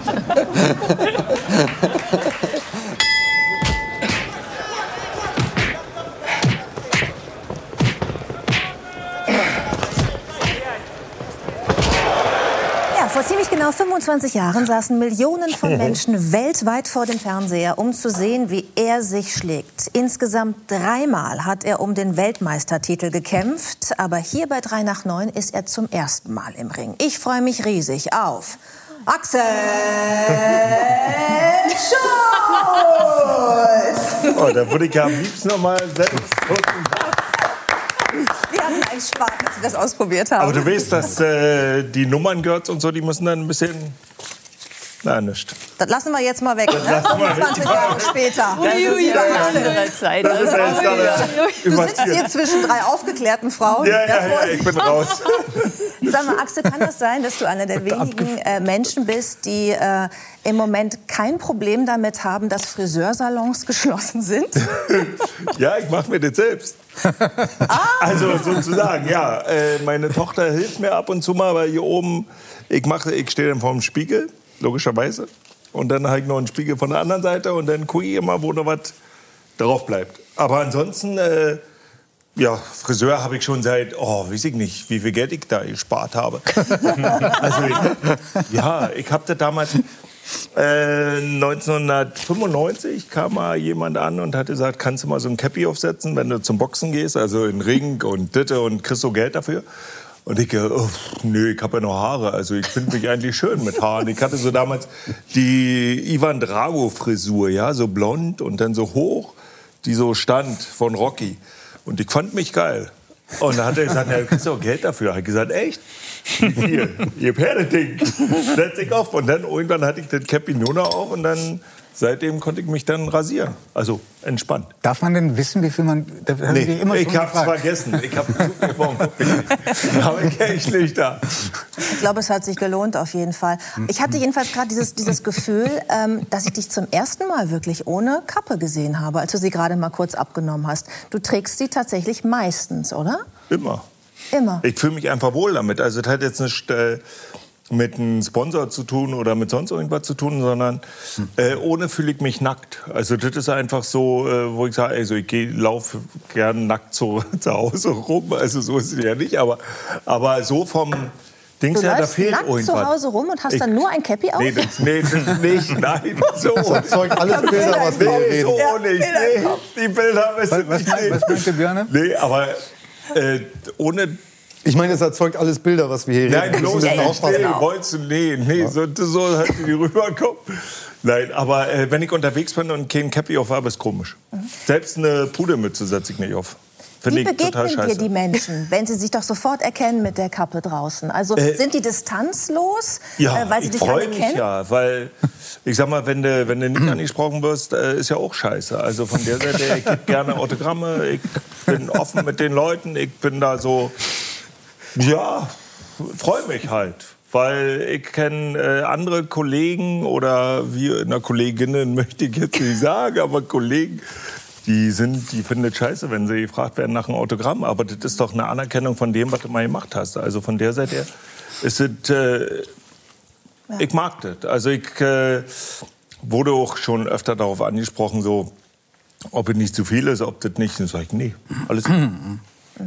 Naja, du bist ja auch für viele, ich sag mal wahrscheinlich vor allen Dingen Männer einer bestimmten Generation, also eigentlich meiner Generation, wir sind ja beide ähnlich alt, Na, du bist ja eine noch so totale jung. Ikone. Ich bin 45. Mhm. Und du? Nee, ich bin ein bisschen reifer. 52? Hm. Richtig, Hm, genau. Baujahr. Bjarne, äh, hast du seine Kämpfe damals verfolgt? Ja. Warst du boxinteressiert? Oh, jetzt auch. Nein, wirklich, habe ich wirklich gesehen. Also, Hast du äh, Daumen gedrückt oder eher nicht? Also der die Flachzange, den brauche ich nicht. Den, Nee, neben nee, ich hab, Klitschko. nee, ich war wirklich auf deiner Seite. Also ich fand das wirklich, äh, ja, den Skandal, den alle damals irgendwie so ähm, empfunden haben, habe ich genauso auch empfunden. Ich dachte, das Als Klitschko gewonnen hat oder ja, Klitschko hat einfach, der hat ja vorher sich überlegt, hat ja vorher dran gedacht, dass er gewinnt. Und deshalb, aber äh, nee, nee, den, den anderen, den äh, Ja, George Foreman Foreman-Kampf. Ja. Ja, viel schlimmer war damals, äh, Foreman war ja okay, da war ich ja als Außenseiter. Und äh, in Amerika, und da hätte ich halt durch K.O. gewinnen müssen, aber er hat mich ja genau deswegen genommen, weil ich keinen K.O. schlagen konnte, so wirklich. Und äh, schlimmer war dann gegen Botha noch der Kampf. Also, Der wurde nachher des Dopings überführt. Es war also kein gerechter Kampf, ne, den Botha Ja. damals gewonnen hat. ja, theoretisch. Welcher von diesen beiden Boxkämpfen, auf die wir jetzt zurückgeguckt haben, beide im Jahr 95, 95. Ne, beide 25 Jahre her, äh, welche Niederlage, du hast bei beiden verloren, äh, war, die, war die schlimmere für dich? Äh, natürlich die gegen Botha. Weil, äh, ich sag mal, bei Formen war okay, äh, da kam der Manager noch in, in, in meine Kabine, äh, kurz bevor ich dann in den Ring gehen musste und hatte gesagt, du Schulz, wäre geil. Also ich mit meinem gebrochenen Englisch habe mal verstanden, leider. Wäre geil, wenn du wenigstens drei Runden gegen George Foreman durchhalten würdest. Und ich so, oh Scheiße. ich gedacht, na, hier wird ja heute ein schönes Fest werden. Und äh, da, wie gesagt, hätte ich umhauen müssen. Das war eben halt, äh, sag ich mal, dafür war ich eingekauft dass ich das Ding verliere nach Punkten und äh, oder so ja durch K.O. Aber gegen Botha war ich, äh, sag ich mal, Favorit und das war viel schlimmer, die Niederlage, weil vorher war alles so organisiert, war alles äh, schon fertig gemacht mit einem Hubschrauber. Ich habe in Stuttgart geboxt. Wir wollten den Heimvorteil unbedingt machen, deswegen nicht nach Amerika gegangen. Und äh, Hubschrauberflug von Stuttgart nach Berlin zum Regierenden. Begrüßung machen, dann äh, von dort nach Frankfurt-Oder auch nochmal zum Oberbürgermeister Empfang machen. Und ich verliere den Kampf dann nachts um 12 und schwupp war der Hubschrauber weg und ich musste gucken, wie ich nach Hause komme. Und da habe ich zum Glück ein paar Kumpels gehabt, die mich mitgenommen haben mit dem Auto. Und war eine schöne Erfahrung dann mal. Die nächsten Tage hat kein Schwein angerufen, also keiner meiner sogenannten Kumpels oder mein Manager oder mein Trainer oder wie auch immer. Dann habe ich mir Handschuhe gekauft, sozusagen mit einem Klettverschluss noch. Bin äh, zu Hause, erst habe ich zu Hause gesessen und habe ein bisschen rumgeheult natürlich, wie äh, was ja so ist, wenn du gerade so einen wichtigen Kampf verlierst. Also rumgeheult im Sinne von sich geärgert oder tatsächlich geweint? Auch geweint, weil da war eine Riesenchance. Also da eben halt Weltmeister zu werden, die war riesengroß gegen Botha. Und du saßt da ganz alleine, weil du meintest gerade, Manager, alle waren irgendwie Die weg. waren alle weg. Ja. Also haben, alle haben dich verlassen tatsächlich in dieser Nein, schweren nicht nur Stunde. verlassen, fallen lassen. Fallen lassen. Und dann habe ich zu Hause gesessen und äh, weil ich ja ein bisschen doof, doof bin, habe ich so meinen Taschenrechner rausgeholt und habe so durchgeguckt, was ich bis dahin erboxt habe, verdient habe und Sponsorenverträge, wie lange die noch laufen würden. Und da stand dann immer drin, solange wie der boxt, laufen auch die Sponsorenverträge. Also habe ich gedacht, Scheiße, musst du doch weiter boxen. Und dann bin ich zur Halle und mein Trainer hat mich damals ohne angeguckt und äh, meine Trainingskollegen waren ein bisschen schwierig. Und äh, dann nach ein paar Tagen kam mein Trainer an damals und hat gesagt, was würdest du denn anders machen, wenn wir noch mal gegen Bota boxen würden? Und ich so, hä? Und dann kam raus, Bota war gedopt und schwupp war mein Telefon wieder, das hat wieder funktioniert. Haben alle Idioten wieder angerufen und haben gesagt, wir wussten das ja und du bist ja doch ein guter Typ und so. Aber da habe ich mir gemerkt, also das war eine negative Erfahrung, die, aber wichtig war für mein Was hast du daraus gelernt, was, was Freundschaften angeht? Und Ja, das ist eben halt das Wichtigste. Freundschaften sind eben halt ganz, ganz wichtig, weil die sind auch da, wenn es dir mal schlecht geht. Mhm. Und die anderen ist mehr oberflächlich. Boxen willst du nicht mehr, hast du gesagt, nehme ich dir auch total ab. Äh, aber hast du manchmal, also juckt es manchmal noch in der Faust? In der Faust. Gibt, gibt es manchmal noch Leute, wo du gerne würdest? Also Ach so, nee, da, also, nee, auf der Straße habe ich mich eh mal gekloppt, aber das war es auch schon und das gehört ja auch nicht dazu. Das lernst du ja auch durch den Sport eben halt, äh, dass man das nicht macht. Nee, das juckt überhaupt nicht. Ich habe äh, einen Sandsack zu Hause zu hängen und da ich ab und zu mal gegen. Ich habe so eine Hantebank. Meine Tochter, äh, als der erste Lockdown war, war sie völlig niedergeschlagen. Die macht auch Leistungssport oder beide machen Sport. Eine schwimmt und die andere spielt Handball. Und die Große war eben halt völlig niedergeschlagen. Und da habe ich gesagt, pass auf, wir machen jetzt Fitnessstudio nochmal neu einrichten, so mit Handebank und Kreuzheben, ziehen und was auch immer.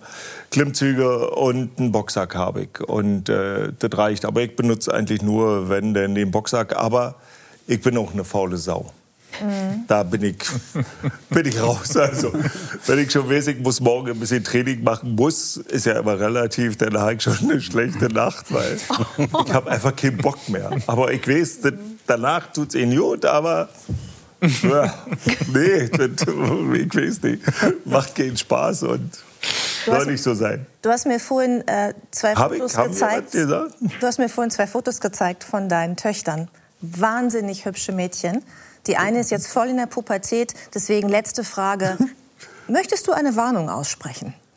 Das habe ich schon mal sozusagen gemacht. Also An die ich meine potenziell Ja, das ist schon klar. Freunde, Ja, die ja, deine gibt's auf die ältere Fresse, Tochter ja. jetzt so mit nach Hause weil- schleppst. Könntest du jetzt machen, vor allem. Naja, gibt's ja. Weil im Moment, äh, Pauli ist jetzt äh, im 15. Lebensjahr.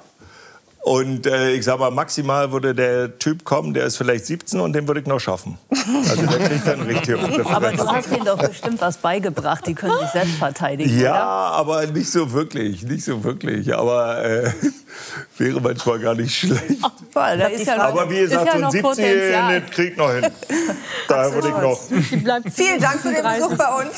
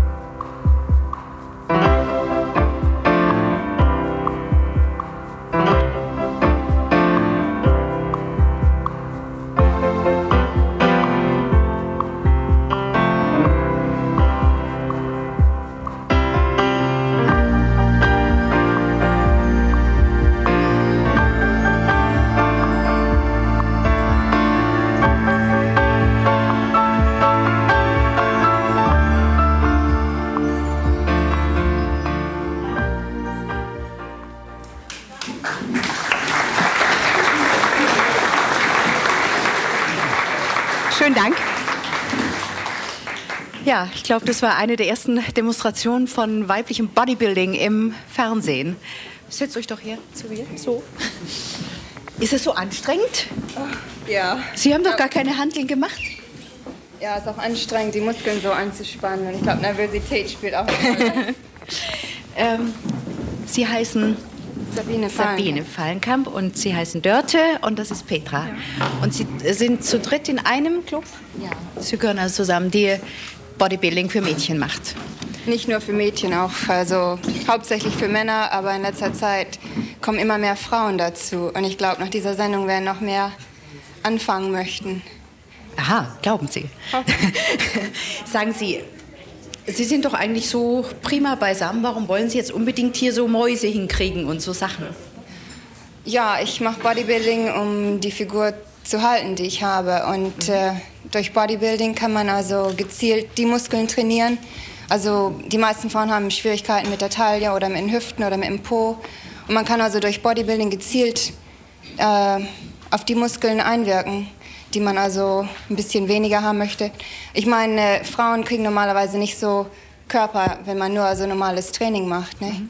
Ich Da meine, ist eine gewisse Fettschicht einfach drüber, die das verhindert, dass die Muskeln so stark rauskommen. Ist das richtig? Ja, Frauen Also sind bei normaler ganz zarten. Ich glaube, Frauen sind normalerweise sowieso nicht so veranlagt. Ich meine, ohne gezielte Diät oder mit Hormonen oder so, das Mhm. würde sowieso nicht gehen. Ich meine, wenn man das nur als normalen Sport treibt, sehen Sie dann von der Neize und von der Schneise. Ja, äh, Dörte, darf ich das so sagen? Ja. Ähm, Ihre Kollegin macht es also einfach so, um so ein Körperbewusstsein zu haben und den Körper schön zu halten. Warum machen Sie es? Ich, um meine äh, überschüssigen Fettpolster loszuwerden, die ich am Po oder die Oberschenkel habe. Wirklich noch überschüssige Ja, Fettpolster? ist Tatsache. Vor allen Dingen äh, ist das so, dass viele einfach meinen, dass man äh, Bodybuilding nur für Arme und so weiter, was ich, um einfach Muskelpaket zu werden, äh, machen muss. Und das stimmt überhaupt nicht. Eben wie gesagt, wie Sabine eben schon sagte, gezielt für diese einzelnen Partien, Oberschenkel und Po. Wir haben jetzt leider nicht die Geräte dazu gehabt. Sie, Sie werden in richtige so Foltergeräte eingespannt, oder? Ja, richtig. Wir, äh, wir haben vorher zwar unheimlich viel Training gehabt, aber ähm, wir haben Sport getrieben, was uns einfach nicht ausgelastet hat. Wir haben gedacht, okay, wir machen Bodybuilding. Durch meinen Freund bin ich dazugekommen und Ist der auch so ein Bodygebildeter? Ja, richtig, genau. Und vor allen Dingen, äh, das lastet uns also echt aus. Man hat, wir trainieren nur drei, viermal die Woche und äh, man hat einfach hinterher das Gefühl, dass man, äh, man könnte also Bäume ausreißen, obwohl wir uns anderthalb bis zwei Stunden echt quälen. Es tut wirklich weh. Ne? Was ist für Sie feminin? Insgesamt. Können Sie das so auf die Schnelle mal definieren? Feminin ist für mich ja auf die Schnelle, wie soll ich das jetzt sagen? Also ich finde mich trotzdem, ich finde mich zum Beispiel auch feminin, auf, Ja, meine. Art, und- auf meine Art und Weise.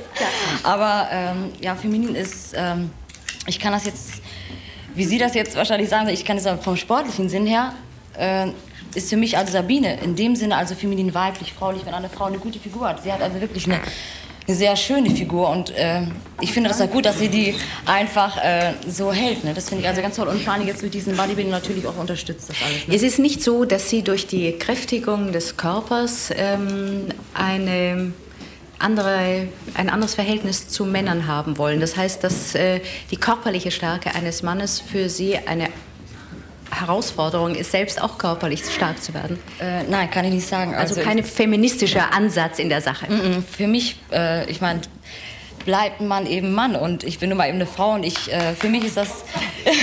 Sie kriegen den Beifall eines einzelnen Herrn dahinter. Nein, aber es ist so, dass natürlich äh, viele sagen, okay, diesen Sport, den wir jetzt machen, dass es einfach nur für, eine, für einen Mann ist und das ist also echt blödsinnig. Ne? Wir haben so wahnsinnig viel Spaß dabei. Und es sind so, dass äh, das ist so, dass jetzt viele Frauen also da echt bei sind. Ne? Und Ja. wir haben, äh, wir sind manchmal so 20, 30 Frauen zusammen, die also echt viel Spaß miteinander haben. Ne? Und das ist, ich finde den Sport also echt top, muss ich ganz ehrlich sagen. Und es ist wirklich ein Sport. Nicht Bodybuilding ist nicht nur etwas, hier um Muskeln zu kriegen. ist, ne? Jetzt äh, von Ihnen weiß man, dass Sie einen Mann haben, der also wohl keine Angst hat Nee, vor einer sportlich gebildeten Frau. Mal fragen, was, wie das hier ist. Was sagen die Männer dazu, wenn sie wissen, die Mädchen sind so stark und kräftig?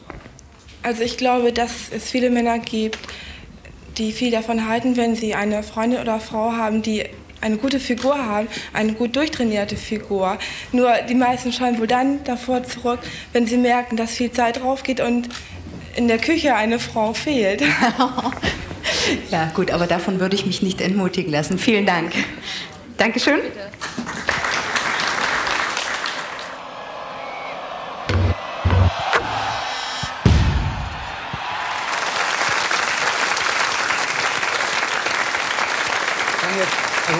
unhöflicherweise wirklich mit dem Mann an. Ja, wie denn nun? Ja, Oberpför. Sie, Sie, Sie hatten so einen international tauglichen Namen. Henry. Da kann man eine Karriere machen wie Siegfried und Roy. Ja? Und warum haben Sie diesen so unfassbar schwer auszusprechenden Nachnamen angenommen? Eine Liebeserklärung? Also das mit der Wette ist die eine Geschichte, und aber ich würde schon sagen, dass äh, die Liebeserklärung dann auch äh, für meine Frau der Grund war, weshalb ich meinen Namen abgegeben habe und habe ihren auch angenommen. Und äh, ich, wie gesagt, trage den Namen auch mit Stolz, weil sie ist eine so erfolgreiche Athletin, viel erfolgreicher als ich es war. Und deshalb äh, Obackvoll. Und die Wette.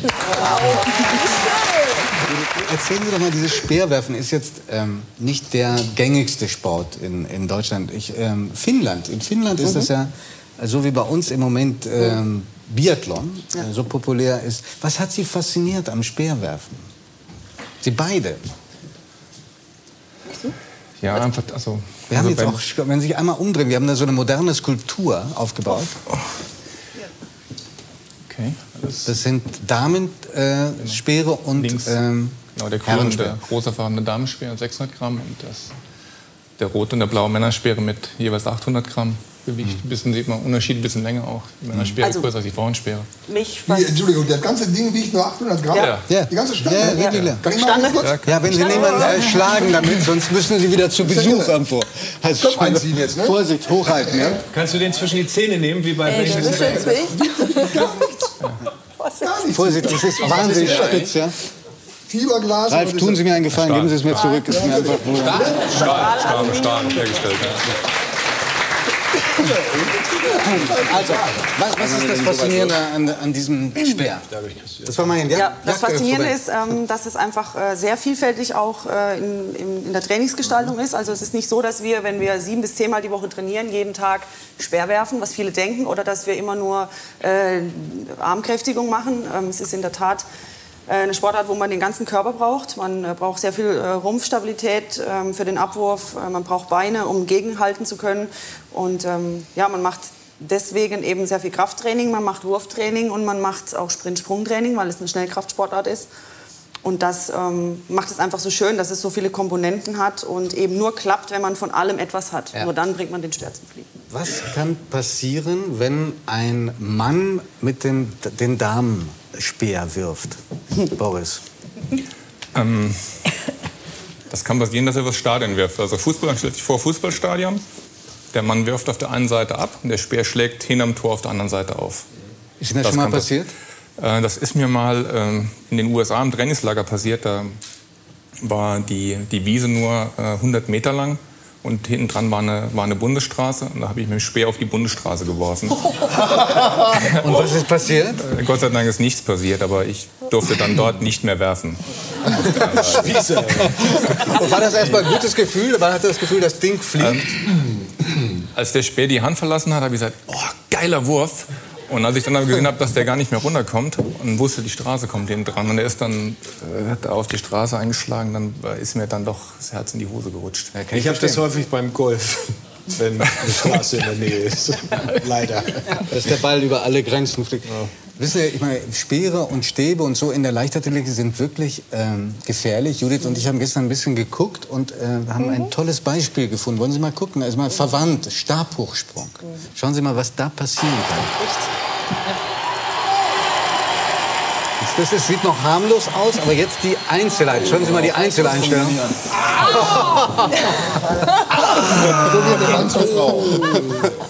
Okay. Also sowas passiert bei uns nicht, aber bei uns passieren andere schwere Unfälle auch, ja. Zum Beispiel? Ja, also sind schon auch einige Kampfrichter vom Speer getroffen worden, wenn sie unachtsam sind, wenn sie irgendwie stehen und dann Wenn dem Sie- 800 Meter Lauf zuschauen und bong, auf einmal kommt dann der Wenn Sie Speer. jetzt ganz ehrlich sind, ist Ja. das immer völlig frei von Schadenfreude? ähm, Jein, also Kommt drauf an, was passiert. ja, genau, es kommt drauf an, was passiert. Es sind schon wirklich sehr, sehr schwere Unfälle auch passiert. Ähm, auch schon Töt Mhm. also, Todesfälle. ja, Todesfälle, auch ist auch noch nicht so lange her, ich glaube vor ein, zwei Jahren ist ein älterer Kampfrichter ganz schwer am Kopf, glaube ich, getroffen worden, ist dann auch gestorben. Ähm, Sie sind der Trainer von Christina inzwischen, einer der Trainer. ähm, würden Sie sagen, dass es so Momente gibt, wo, Sie, wo ein Ehemann eigentlich ein schlechter Trainer ist? Trainer schlechter, schle- Ehemann schlechter Trainer? Nein, ich jetzt nicht sagen. Also solang, ich denke mal, solange alles läuft, solange es gut läuft, ist das, ähm, ist das alles immer sehr harmonisch. Wir machen das jetzt erst seit diesem Jahr, dass ich die Technik übernommen habe. Ähm, ich weiß nicht genau, wie es ist, wenn es mal nicht läuft. Vielleicht gibt es dann zu Hause auch ein bisschen Stress. Aber im Moment ist es so, dass äh, alles wunderbar läuft und dann. Also, ich glaube, jeder, der Ihnen zuhört und zuschaut, sagt, den Nachnamen kann man Ihnen getrost verzeihen. Schön, vielen Dank. Ja,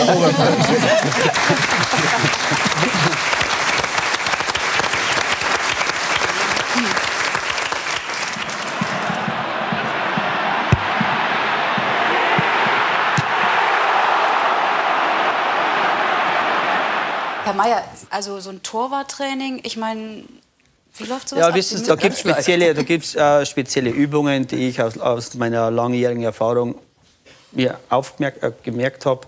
Und das sind und andere. Übungen, als der Ilgner sie aus Köln kennt. Das, mittlerweile trainiert er nach meinen Übungen, das weiß ich. Ich weiß nicht, was er vorher gemacht hat. Aber ihm tut es ganz gut, glaube ich. Also Sie können von Ihnen wirklich noch was dazulernen. Also auch der erste Torwart im Lande kann dann Na. von Ihnen in Italien noch was lernen. Na, lernen kann er nichts mehr, aber wissen Sie, was lacht Sie da so? Wissen Sie, das, äh, das ist so. Äh, wenn ich natürlich nur auf Länderspiele dabei bin, so wenn wir am Sonntag treffen und Mittwoch spielen, dann ist das, ich muss ja dabei sein, aber da bringt es einem einfach nicht so viel, als wenn man mal sieben Wochen dabei ist. Denn ich weiß jetzt, äh, das zu meiner aktiven Zeit, da war es einfach so, da war die, diese drei Torhüter, wenn wir 22 Mann sind, immer in seinem Kader dabei, wenn Weltmeisterschaften, Europameisterschaften sind. Die drei Torhüter sind immer das fünfte Rad am Wagen. Da kümmert sich der Assistenttrainer, haut er fünf Minuten aufs Tor, schmeißt sich der Torwart ist recht, lässt dann rein ist auch recht. Also so ungefähr ist einfach. Modek stimmt aber, ich sage jetzt wirklich die Wahrheit. Und dann ist es halt so, dass halt die Torwart auch in Form bleiben müssen, denn ich möchte sagen, wenn es hart auf hart geht, dann hat der Torwart 80 Prozent, wie es ausgeht, zu entscheiden. Und es ist auch bei der WM jetzt so gewesen. Gott sei Dank hat der Bodo nicht so viel tun bekommen, weil die anderen Gegner haben ja gewusst, dass er einen guten einen Trainer hat. Darum haben sie zu viel aufs Tor geschossen.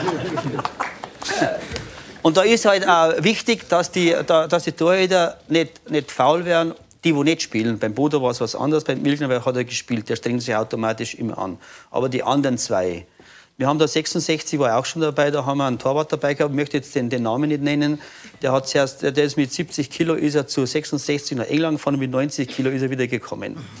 Solche Sachen Er gibt's war so oft im Einsatz. Aber das ist schon 24 Jahre her, das ist ja im Einsatz. Doch, ja.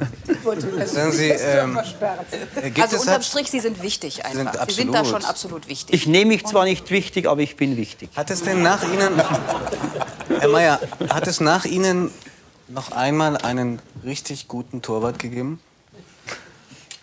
Mei, wissen Sie, ich habe genauso meine, meine Pflaumen reingekriegt und da, da erinnert sich wahrscheinlich jetzt keiner mehr. Ich habe genauso Fehler gemacht wie die jetzigen Torhüter. Aber ich meine, dass die, äh, diese Art, was ich gemacht habe, diese ein bisschen als so, ich habe es nicht immer so als, als äh, vernarrt mein Beruf gesehen. Ich habe immer, na, mir hat das Freude bereitet, ich war nett im Training oder habe das alles mitgemacht und da habe ich auch wieder Zeit gefunden, einen Spaß zu machen. Ist egal, wegen irgendeinem Mist einen Spaß machen. Ob es jetzt im Training war, ob es jetzt im Bus war, ob es jetzt im Trainingslager war oder im Stadion war. Aber das kann man einfach nicht so programmieren, sondern da muss einem einfach etwas einfallen dabei. Und das kann nicht jeder. Sagen Sie konkret, gibt es einen Namen, der, wo Sie sagen würde, der, das ist ein toller Torwart und ein toller Mensch? Nach Ihnen natürlich. Ja, ich muss sagen, also mit denen drei, wo ich, ich jetzt so an, äh, zusammenarbeite, könnte man nicht beschweren. Sicher hat der eine den, den, Charakter, der andere den, der andere den, aber im, im, Globalen gesehen sind die alle in Ordnung. War das vorhin ein Witz, als Sie gesagt haben, der Franz ist abgehauen? Oder meinen Sie das? Nein, nein, nichts. Das war Gaudi. War Gaudi. Haben Sie es erwartet, dass er nach Frankreich geht? Nein, ich habe es nicht erwartet. Ich habe es ihm auch gesagt, wie wir dem Helmut Schön da zum Geburtstag gratuliert haben äh, in Wiesbaden, wo wir am Samstag waren. Ich habe das nicht schön gefunden. Du Verräter, habe ich gesagt, der Hester hat die Nationalmannschaft auch noch ein paar Jahre trainieren können. Was hat Und er das hat der Berti Vogt zu mir auch gesagt. Mhm.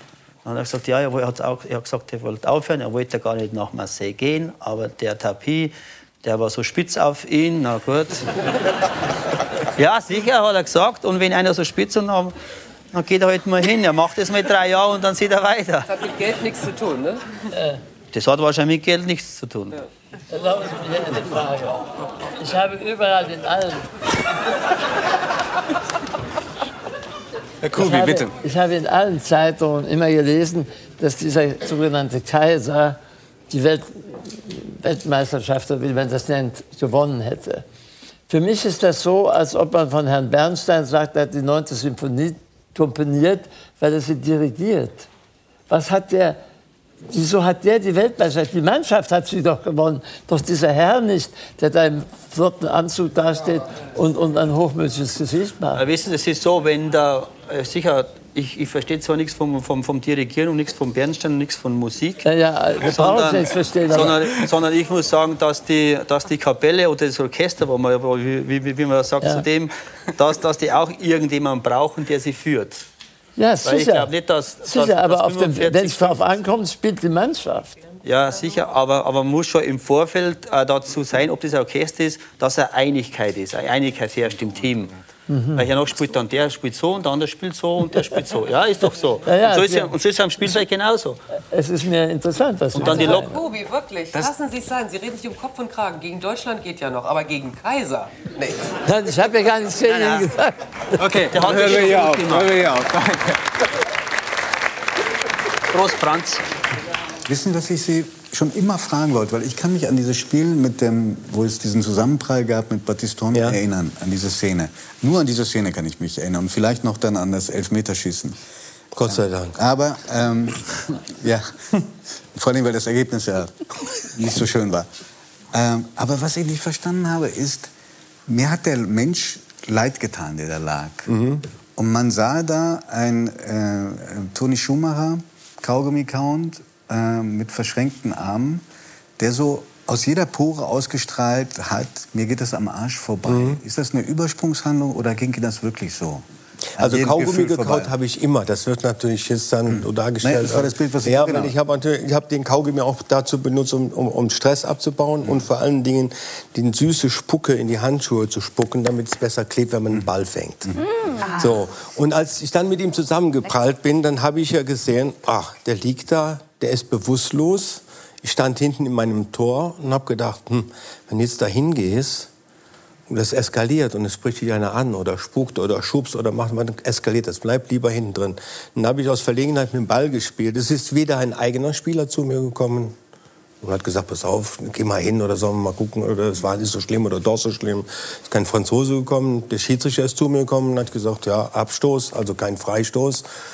Und dann ist er dann auch runtergetragen worden. Da wusste ich, da ist ja was Schlimmes passiert. Und ich schlage mal ganz schnell eine Brücke. Wir lagen also im normales Spielzeit unentschieden. Dann lagen wir in der Verlängerung 3-1 hinten. Dann schaffen wir noch den Ausgleich. Und dann hält auch noch der böse Toni Schumacher, der dafür gesorgt hat, dass der Battiston vom Platz getragen wird, auch noch zwei Elfmeter. Sorgt also auch dafür, dass Frankreich noch ausscheidet. Genau. Und nach so einem Herzinfarktspiel kommen die Journalisten auf den Platz. Das darf man heute alles nicht. Die Spieler müssen heute in die Kabine. Äh, kommt der Mediendirektor und Pressesprecher und sagt, pass auf, äh, da kommt der und der, der wird jetzt die und die Frage stellen und so, bereite dich drauf auf, mach mal cool down.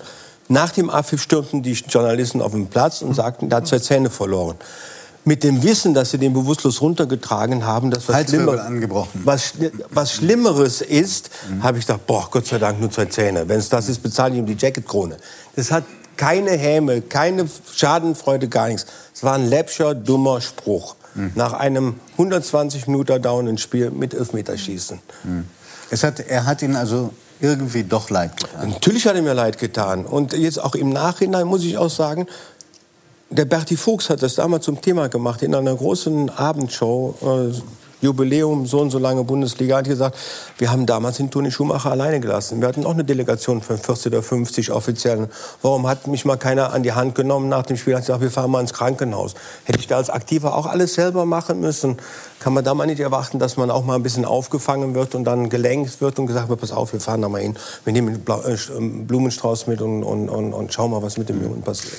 Sagen Sie, ist es, äh, stimmt es oder ist es ein Mythos, dass äh, Torwarte, besonders häufig offenbar gute Torwarte, auch extrem, wie soll man sagen, im besten Sinne abgedreht sind? Sagen Sie ruhig, ein bisschen bekloppt sind. Ich weiß, dass die sind einfach verrückt, weil sie äh, im Grunde genommen nur Dreck wegräumen, Fehler weg ausbügeln, die andere machen, selten die eigenen Fehler. Und wenn man mal einen, selten, äh, einen Fehler macht, dann ist keiner da, den den meistens Mhm. ausbügelt, weil wir ja hinten der Letzte sind. Wer wirft sich schon gern äh, mit dem Kopf voran dem Stürmer äh, vor die Füße? Äh, ja, wenn Sie sich meine Hände anschauen. Ja, das äh, ist mir vorhin schon Zeigen Sie mal diese Hände, die ja, sind, ich ja. bin Gott sei Dank auch schon verheiratet. Ich weiß, Frauen schauen auf Hände. aber die sind alle dick und gebrochen. Der Holzer und tastet Beuge sie und Streckzähne gerissen. Ich will kein klettern gehen. Dolomiten, nehme ich dich mit. Ja, ja, ja. Da, da kann man gut mit rein.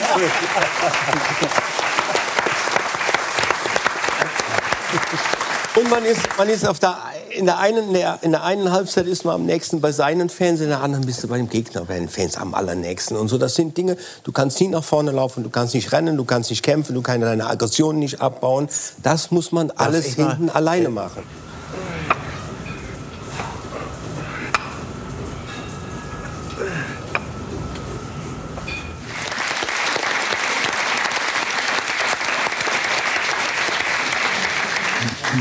Frau Becker, ich befürchte, unser Gespräch wird ein Gespräch über Disziplin. Denn anders schafft man es doch nicht, oder? In 30 Tagen zur Traumfigur. Also die 30 Tage. Möchtest du was Nein, nein. also doch, sag doch was jetzt so schnell. Nein? Na, man kann auch in drei Stunden so Traumfigur schaffen, wenn man richtig äh, will. Das geht nicht. Aber 30 Tage funktioniert Auf wirklich. das Programm wäre ich aber sehr äh, Das ist dann wahrscheinlich drei Stunden halte ich Trommel durch. an der Stelle. Drei Stunden schaffe ich. Nein, also 30 Tage sind auch eher mehr gedacht, also als Anfang. Ja. Und natürlich ähm, sieht man dann nach 30 Tagen besser in seiner Jeans oder im Bikini aus oder in der Badehose. Ähm, es ist natürlich wirklich nur als Einstieg gedacht und dann natürlich, weil nach, nach 30 Tagen Gesundheit, so nach 30 Tagen passiert sowas im Kopf, dass die Leute einfach oder dass man einfach äh, sowas ins Leben mit einfließen lassen kann, so wie das Duschen, bei dir das Haare waschen und äh, dass es eben so eine Normalität auf. wird. Ja, dass es so eine ganz normale, weißt du, so eine Normalität wird und auf einmal nicht mehr so zur großen Qual, sondern eigentlich mehr zur Gewohnheit und zur Lust wird. Kommen wir mal zum Bereich äh, Sport, der ja auch eben die zweite Säule ist in jedem Ratgeber und auch in Ihrem. Was erwartet uns da? Pilates, Yoga? Ähm, eigentlich so eine, so eine Kombination, die ich mir zusammen mit meiner Trainerin Tanja Kohle ausgedacht habe. Also ich mache in Miami so eine, eben mein Training habe ich mir ausgedacht und sie hat in München, hört ihr hier zu? Ja, total. Also im Gegenteil, wir kommentieren es sogar. Ähm, na, auf jeden Fall habe ich mir eben so ein Training in Miami ausgesucht und das haben wir zusammengeschmissen und haben eben, wir versuchen ja auch äh, dreimal 20 Minuten Programm, Ganzkörperprogramm, aber eben auch auf die sogenannten Problemzonen der Frau einzugehen. Bauch, Dreimal am Tag 20 Minuten? Nee. Ähm, Oder dreimal in den 30 Tagen, da bin ich dabei. Nee, jeden Tag 20 Minuten, das kannst Okay. du auch. Soll ich dich in 30 Tagen mal anrufen? Also bei mir ist das wirklich tatsächlich so, wenn ich so ein Buch lese, und es war jetzt bei dem genauso, dann denke ich erst, ach ja, wieder so ein Fitnessratgeber, und dann fange ich an zu blättern und dann bin ich total motiviert. Sehr gut. Aufgrund der Fotos, weil ich immer denke, ja. Und dann werden meistens erstmal neue Turnschuhe gekauft. Dazu brauchst Und du keine die- Turnschuhe. Das ist ja das Gute. Du das ist brauchst schon mal noch aus schlecht. dem Bett Weil erstmal. Ausrüstung kaufen ist super und dann habe ich die und dann mache ich das anderthalb Wochen und dann ist bei mir die Disziplin weg. Ich habe die wirklich nur im Berufsleben, die Disziplin. Aber Also Wladimir Kamina entwickelt gerade Motivation, glaube ich. Ne? Er schaut sich die Bilder Ja, an. Nein, aber Das Seite 1. Seite 1. Oder guck mal. Ja, sag ich doch. Wahnsinn. Ja. Ja, geben, Sie, geben Sie mir doch mal Tipps oder auch? Menschen, Frauen, denen es so geht wie mir, zum Durchhalten. Also was immer hilft, ist der Blick, äh, der, nackte Blick in den Spiegel, also Das stimmt, das nackt hilft, ja. ausziehen und von jeder Seite mal angeguckt, wenn man das gerne so möchte. Dann Bei ist das, Licht. Nein, einfach nur so. Fieses Licht ist ja noch schrecklicher, aber einfach nur mal klar angeguckt, wo bin ich. Frau Grieses Gesicht ist ein einziges Fragezeichen, finde ich. Ja, es ist einfach, das ist also das hilft bei mir immer ganz gut. Was hilft denn bei Ihnen? Ja, ich habe ja von Haus aus Schwein, weil ich offenbar so einen Grundumsatz habe. Außerdem habe ich freundlicherweise wurden einfach lange Beine und lange Arme reingereicht und damit ist man schon mal als Frau ganz weit vorn, weil ich ja eben nicht am Strand lebe. In der Mitte kann man ja was drüber machen. Und wenn Sie lange, lange Arme haben, Nein, aber es dann gibt jetzt sieht das schon mal gut aus. Nein, Frauen wie Frau Krise. Ich glaube, es ist eher so. Ähm, warum ich so gucke, das hat was damit zu tun, dass ich ja noch mal wieder einen Schlag älter bin als Barbara, weil man kommt als Frau irgendwann an einen Punkt und ich beobachte eben in vielen Gesprächen, dass es immer um die Frage geht, wie sehen wir denn nun eigentlich aus? Und auch da würde ich eben gerne dafür plädieren, dass das auch ein bisschen egaler ist. Also wenn man Absolut. glücklich ist, damit ist es gut. Und ich habe ehrlich gesagt für mich selber festgestellt, ich habe wahnsinnig viel Sport früher gemacht, weil ich es einfach gerne tue. Dann hatte ich, äh, ich habe schwer Arthrose in den Knien und irgendwann war kein Sport machen für mich einfach ehrlich gesagt die schönere Alternative. Aber du hast jetzt natürlich auch Glück. Ja, und wir reden ja ich. Und wirklich ich nicht nur hab von der. Ja. Ich habe und habe festgestellt, dass ich trotzdem noch glücklich lebe. Und Mhm. ich möchte einfach nicht, ich habe auch oft, äh, treffe ich Leute, die denken dann, sie müssten auch noch attraktiver sein oder in Wettbewerb, was weiß ich, mit ihren erwachsenen Töchtern gehen und all diese Sachen. Ich würde gerne den Druck aus diesem Thema nehmen, der so oft aufsteht. Wenn es jetzt ein junges, Mhm. also junge Frauen, finde ich, sollten sich schon Mühe geben. Aber es gibt irgendwann so einen so ein Punkt, dann ist auch gut. Und wenn man älter wird, sollte man was anderes ausstrahlen als, sagen wir mal, äh, die Fitness äh, top zu sein. Sondern ich möchte gerne eher eben eine gewisse Ruhe haben und ruhig ein bisschen weicher sein und ähm, nicht sozusagen alle Kalorien kennen. Ich möchte schon gerne abends einfach mal Pasta essen. Pasta essen. Ja, aber du musst, du musst aber auch wirklich sagen, du hast ja zum einen, wir reden ja auch immer, du redest jetzt wirklich nur von dem Aussehen, von der Schönheit. Ich rede aber Mhm. auch wirklich mehr von sich annehmen, sich akzeptieren. Und wir Frauen haben eben immer so dieses Problem, dass wir uns nie gefallen. Und es ist, wird aber weniger, und das habe ich an mir selber gesehen, wenn ich ein bisschen was für mich tue. Mhm. Wenn ich einfach weiß, ich kann da ein bisschen was tun und den Rest muss ich einfach so Aber- nehmen und so annehmen. Und die Geschichte ist wirklich, es geht nicht nur ums Schlanksein, es geht vor allen Dingen ums sich mögen und sich annehmen. Und ähm, das ist in dem Buch eigentlich auch vorne stehe ich mit dem Bikini, weil das motiviert. Aber innen drin sage ich tatsächlich auch, dass ich annehme. Und ich denke aber nicht, Inga, dass man, äh, ich meine, jetzt hast du auch keine Schmerzen, du hast jetzt Knieschmerzen, aber es gibt eben auch viele Leute, die ähm, dadurch, dass sie ein bisschen kräftiger sind, einfach auch Gesundheitsprobleme haben. Und das Ja. solltest du natürlich irgendwie auch mit Nein, ich respektiere das. Also ich, ich Mhm. finde auch, dass man auf sich aufpassen sollte. Ich, ich beobachte eben nur, dass man es nicht zu sehr dass die Diskussion nicht so verbissen wird. Das wird sich Auf jetzt an Fall. diesem Abend nicht. Aber Mhm. das ist eben, wenn es um Wohlbefinden geht und um Wellness und, und ist es extrem wichtig. Und es gibt sicherlich äh, zu viele Couch Potatoes, ohne Frage. Aber die, ich, ich, meine eben diese Lebensfreude. Das machen wir mit Freude. Genau das Fall ist es. Es ist kein Frust, es ist vergehen. Freude. Haben wir dich schon verloren, Giovanni? Nee, ich habe nur dran gedacht, was, äh, was Judith heute zum Frühstück gegessen hat. Und äh, das ähm, Wahrscheinlich sowas fand wie ich ich. ehrlich gesagt war super sympathisch. Was hat sie denn gegessen? Nutella und Fisch. Ich habe heute Salami-Brötchen gegessen. Auf einem? Schwanger? Nein, nein. nein, keine Gerüchte. Nein, nein, ich, also nicht zusammen, sondern nacheinander. Ich esse so. gerne Weißbrot mit Nutella und Ja. ich esse auch gerne einen Rollmops. Und Das ist dazwischen liegen dann so Westfalen. 30 Sekunden. Oder Jan, so. Jan Hofer sagt, es ist Westfalen, Äh, Nicht Ostwestfalen. jeden Tag, aber ähm, also gerne oft. Täglich. Ja, nicht Ja, jeden Tag, ich- aber ich täglich. mag das. Genau. Ja. Ich finde das gut. Wer kann, der kann. Also Und Salami ist für Sie schon was ganz Irres? Weil ich das nicht so in Amerika bekomme, so, deswegen. Okay, okay. Das ist für mich so wie, wie schwarzes Brot auch was ganz Irres ist oder ein Rollmops wäre auch was Irres. Ja. Sie schreiben in Ihrem Buch, und das ist die letzte Frage, dass Sie sich von Tag zu Tag mehr gefallen. Mhm. Das sagen ja nun tatsächlich wenige Frauen. Mhm. Deswegen erklären Sie uns noch mal kurz, ob es da auch ein Geheimrezept gibt. Ich habe so den Kampf mit mir aufgehört. Also insgesamt, dass ich mich ähm, schlecht mache. Auch vielleicht das, was Inga gerade so ein bisschen sagt, dieses zur Ruhe kommen. Ich habe äh, mich mit mir angefreundet und ähm, ja, ich bin, ich bin jetzt wieder friedlicher mit mir. Ich möchte, ich möchte eigentlich an mir arbeiten, aber ich möchte mich nicht kaputt machen.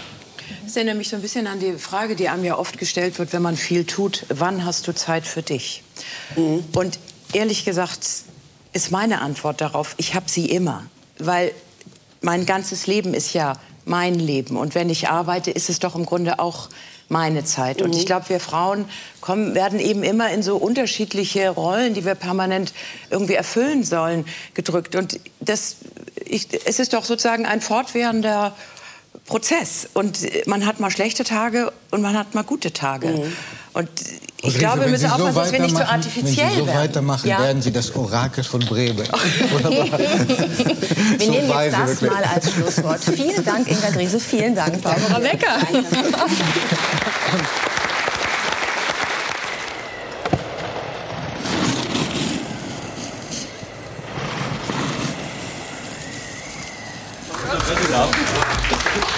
Da läuft schon das Wasser im Mund zusammen.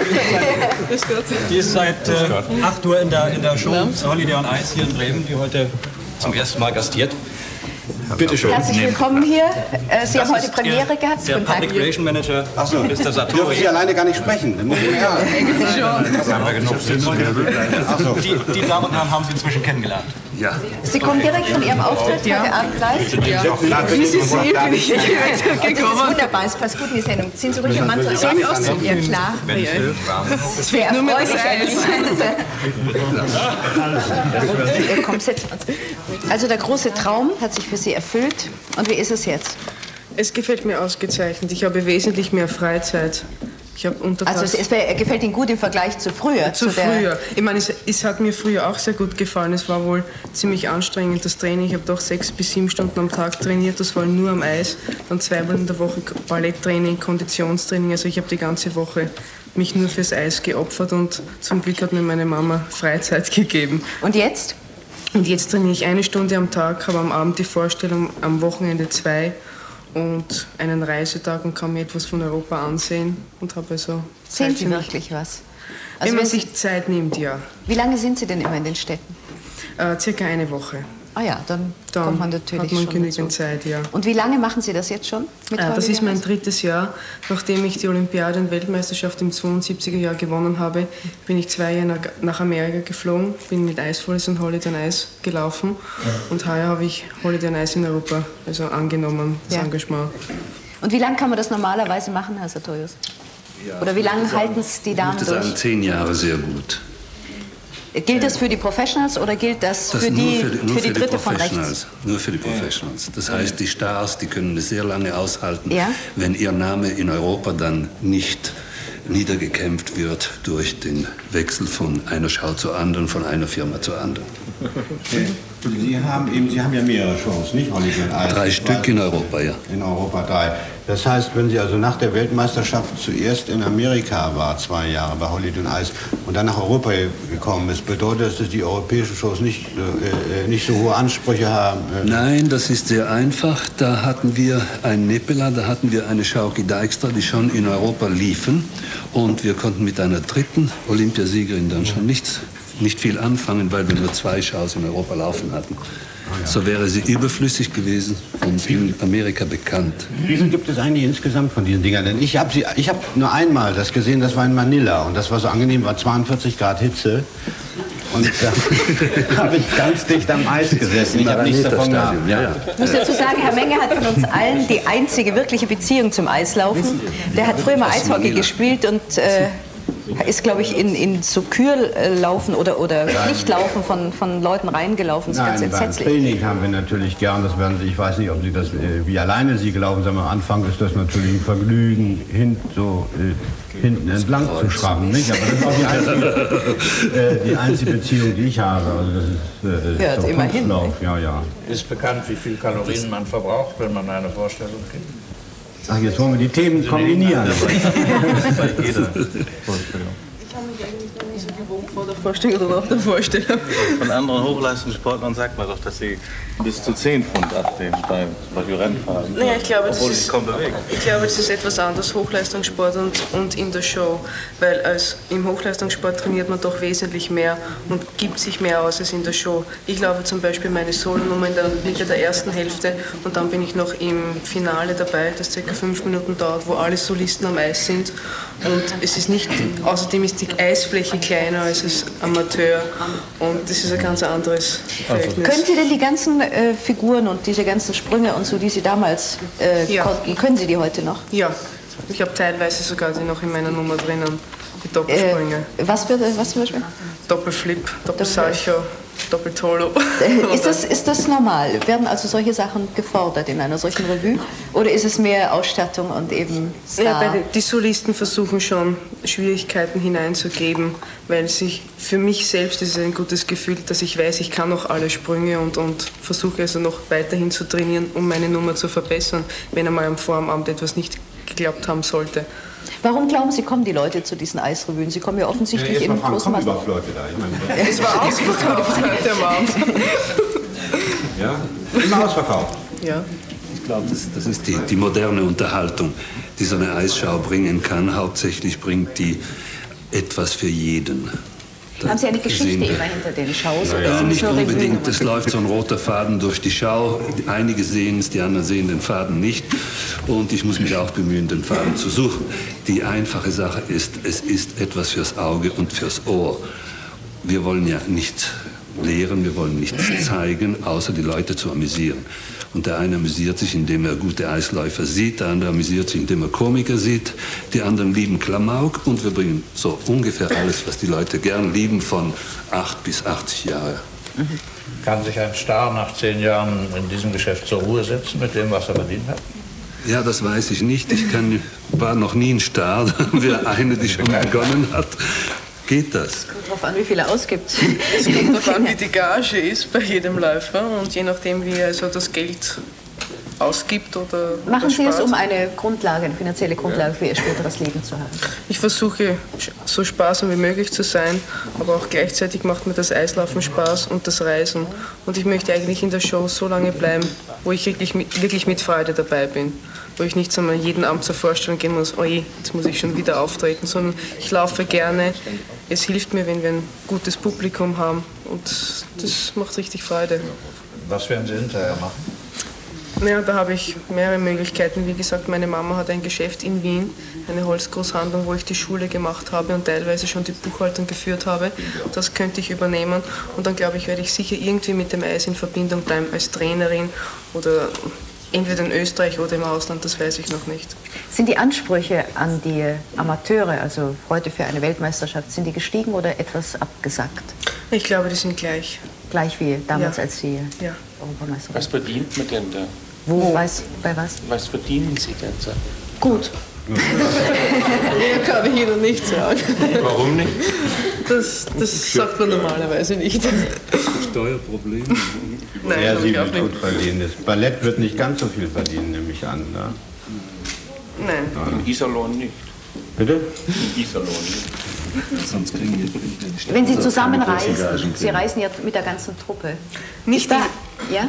Entschuldigung, dass Nicht ich im gleichen Bus oder nicht im Nein, gleichen? normalerweise hat die ganze Show, also fährt, äh, wird die Transportation mit Zug gemacht. Ja. Aber ziemlich viele von uns Solisten haben einen Wagen und Wohnwagen. Auch ich Ja.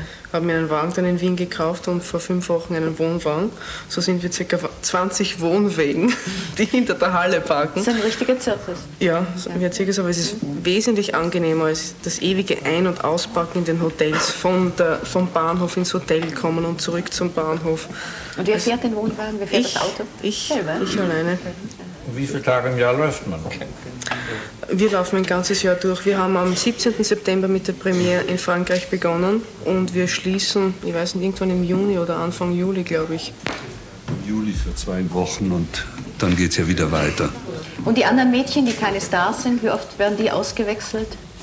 Woran, wovon hängt es ab? Rotation ist ungefähr zwei Jahre. Im Durchschnitt halten sie zwei Jahre aus. Es gibt einige, die halten es vier Jahre Halten aus. Sie zwei Jahre aus. Und die anderen heiraten nach sechs Monaten. Ja, wovon hängt das Aushalten ab? Schwer zu sagen. Wenn der Zweck äh, von zur Schau zu kommen nicht mehr da ist, nicht mehr vorhanden ist, dann ist sie auch weg. Kann es sein, dass die illu- desillusioniert sind nach einigen Monaten? Oh ja, es gibt solche und es gibt einige, die bleiben dann jahrelang, die müssen wir vertreiben, weil es ihnen zu gut gefällt. Also wie machen Sie das? Das heißt, Sie müssen sie vertreiben. Das heißt, Sie entlassen können Sie sie offenbar nicht, oder so? Trauen Sie sich Doch, nicht? doch, doch, doch. Ja, Ja, ja, das, Ja, ist, dieses. das ist ein normales, normales Showgeschäft. Im Showgeschäft ist da mit Gewerkschaften und ich will jetzt arbeiten, ich muss jetzt arbeiten, ich muss jetzt verdienen, ich muss jetzt Kinder kriegen. Da ist nicht viel los. Im Schaugeschäft, das ist ein ziemlich loses Geschäft. Da werden die Leute auch nicht gewerkschaftlich erfasst. Weil es zu viel Und, Konkurrenz gibt, äh, sonst Die Konkurrenz ist sehr also die groß. gewerkschaftlichen Bestrebungen Das ist genau wie beim natürlich. Fernsehen. Das Das ist wie- werden die Leute Ach so. auch laufen. Und bei der Ja, Schauspielerei nicht. genauso. öffentlich-rechtlichen Anstalt. Wir sind voll von Leuten, die, nicht, die immer entlassen werden. Hier. Die Aber Sie sagen sind äh, auch, dass, aber ich muss jetzt Kinder kriegen. Das wird nicht wirklich jemand sagen und dafür gäbe es keine Gewerkschaft. Äh, nein, aber ich sage äh, ganz einfach gesehen, äh, hat ein Künstler sowieso ein kurzes Leben. Wenn es dann noch ein Künstler ist, der Sport betreiben muss, wie beim Eislaufen, ist das Leben noch etwas kürzer. Und wenn die Shows wenige sind und die Anwärter viele, dann wird es noch kürzer. Nein, das ist, das ist die Realität, das ist die Wahrheit und äh, deswegen sehen wir Eisläufer. Also wenn die zwei Frische weg ist, werden die geschasst. Nein, das hat mit der Frische gar nichts Sondern zu tun. Das ist eine gewisse Rotation, die sich sowieso einsetzt, indem die anderen müde werden, weil sie dauernd dasselbe wiederholen. Die anderen werden müde, weil sie von zu Hause äh, angefordert werden und sagen, kommt wieder nach Hause, ihr habt hier zu tun und so weiter. Und die Dritten, die wollen heiraten, die Vierten sind verlobt und die Fünften, die haben einen Verlobten, der sie verlassen hat, dann sind sie zu uns gekommen. Jetzt will sie der Verlobte wieder und dann gehen sie wieder weg. Aber ja, Sie ist dann besser eigentlich, nicht? Sie Ja, sind schon ja. länger dabei. Genau, ich bin, Mit kurzem Leben meinten Sie kurzes Erfolgsleben, nicht? Sonst, Ein kurzes äh, Erfolgsleben, glaube ich, sehr wichtig für viele Leute. Die, die bringen dann sehr, sehr nettes, äh, eine sehr nette Erinnerung an, an man diese Jahre, die sie in der Schau verbracht haben, mit nicht sich. alle zwei Jahre. Gut, ja. Für wen? Für den Manager oder für die... Nein, für den Manager. Für, ja, eben, ja. Die Manager, die haben sowieso nicht sehr gut, wie man fängt Ach, das 7 tut Uhr mir leid, morgens ja. heute Morgen an, nicht? Und Das tut weine Das ist immer jetzt der. Wieso? Sie lachen immer lieber. Jedes Mal, wenn Sie was sagen, lacht sie. Wie kommt Nicht das? jedes Mal. Manche Sachen sind immer so, so lustig. Man muss ja nicht dasselbe machen.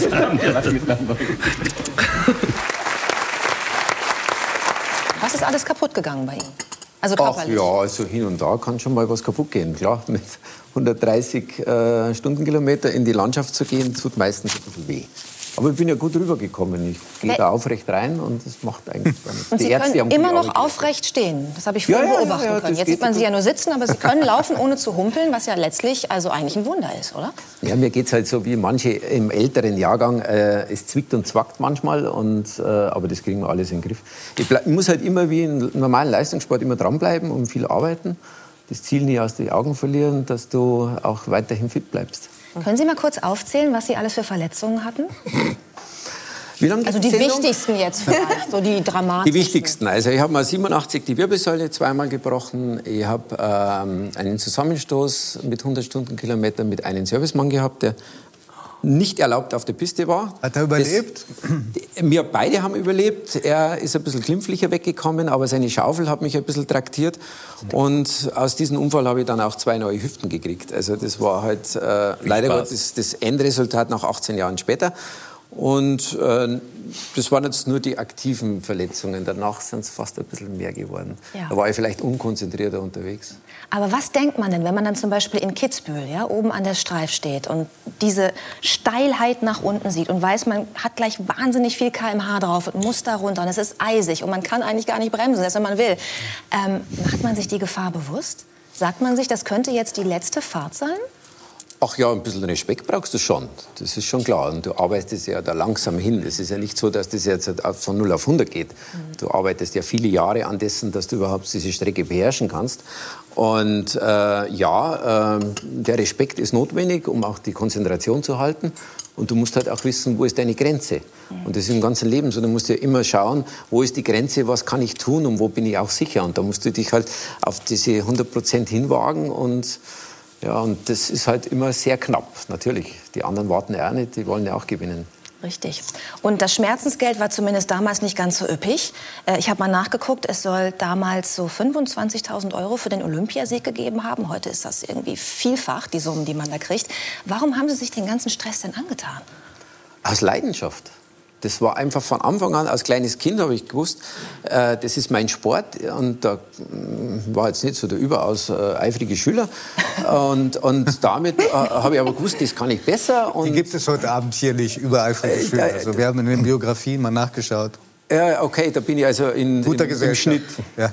Okay, da bin ich schon auch sehr Jürgen froh. Drews war da ganz groß. Ich war Ja. übereifrig. Ich habe zweimal das Abitur gemacht, damit ich noch wirklich lerne. Sehr gut, Kompliment. Ich habe den Antritt gar nicht gemacht. Aber ganz kurz, wenn ich mal kurz dazwischen grätschen darf. Dich habe ich gesehen, bin mit Ramona, so heißt meine Frau übrigens, äh, bin mit Ramona mit Moonboots von dir aus gesehen, wenn du runterfährst, die Streif, rechts gesehen, die ganzen Dings hoch und habe Vasi gesehen, wie er abgesprungen ist. Und wie, wie weit ist der Flug? Diese, diese, An der Hausbergkante, der? Ja, ich glaube, so hieß das. Ja, so 60, 70 Meter. Wahnsinn.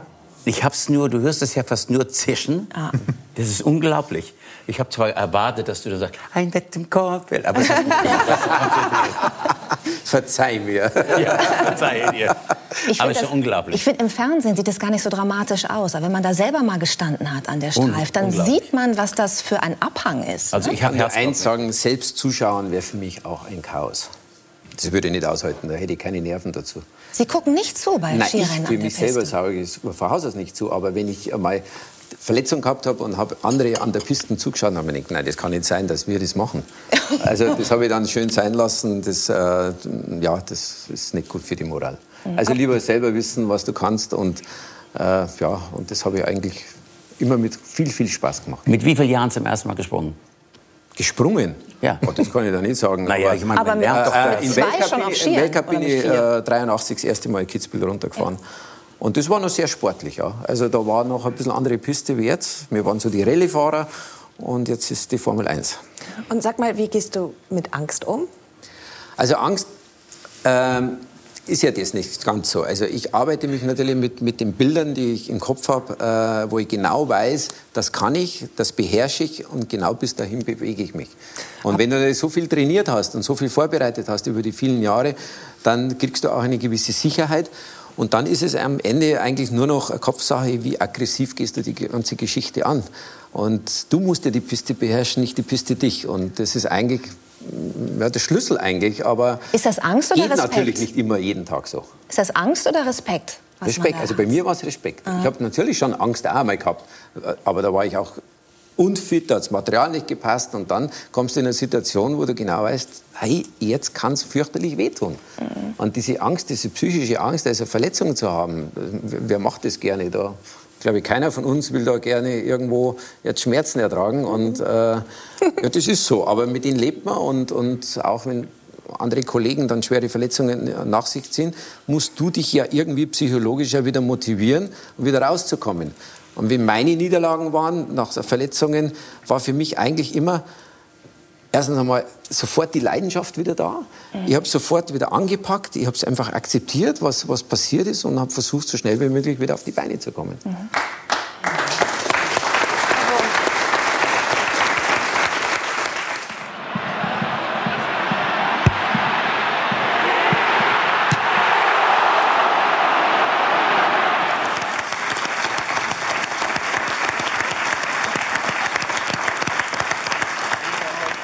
den 70er Jahren die ganz großen Jahre gehabt. Das sind die Jahre, von denen viele sagen, da war die beste Nationalmannschaft aller Zeiten auf dem Feld.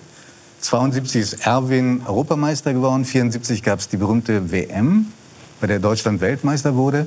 Wie haben Sie es bloß geschafft, beide nicht auf dem Feld zu stehen? Ja, das kann man äh, einfacher erklären.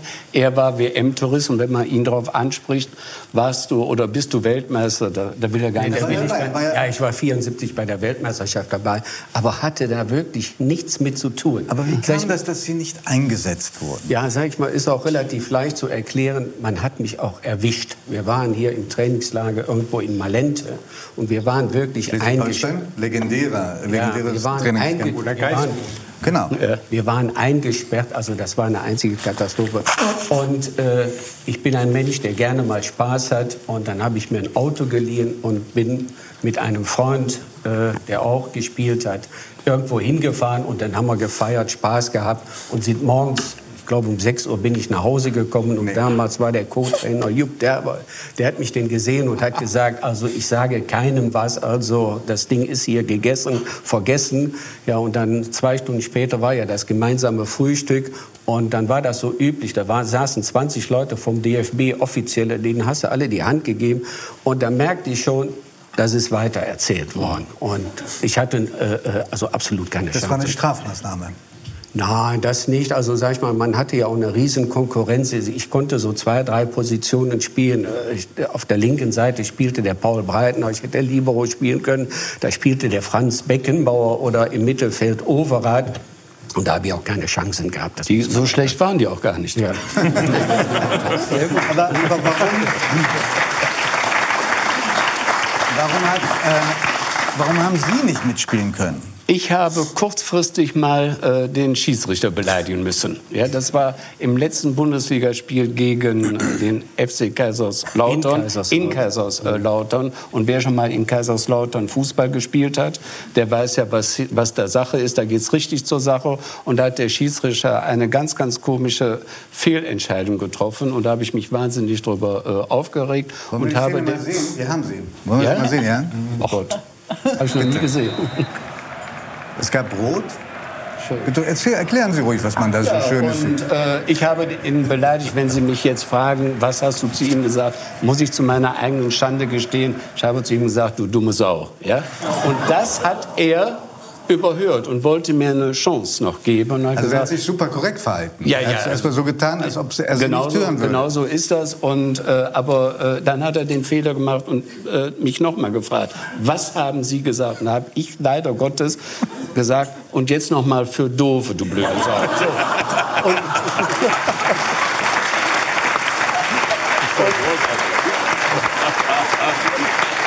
Ich muss, da, ich muss dazu sagen, das hat ja, äh, ja körperliche Schmerzen bereitet, nicht an der WM in Deutschland teilzunehmen. wussten Sie, dass Sie die Teilnahme Nein, riskieren? das wusste, wir waren ja absolute, absolute Amateure und ich muss sagen, ich war auch früher, was ich heute überhaupt nicht bin, jähzornig. Ne? Das weiß er. er. Wenn er gespielt hätte, er hätte mich zurückgehalten. und ich war verletzt, Ja, und, und wäre mit der, mit der passiert. Jähzornigkeit, ich habe das letzte Woche abgelegt. Ne? Und warum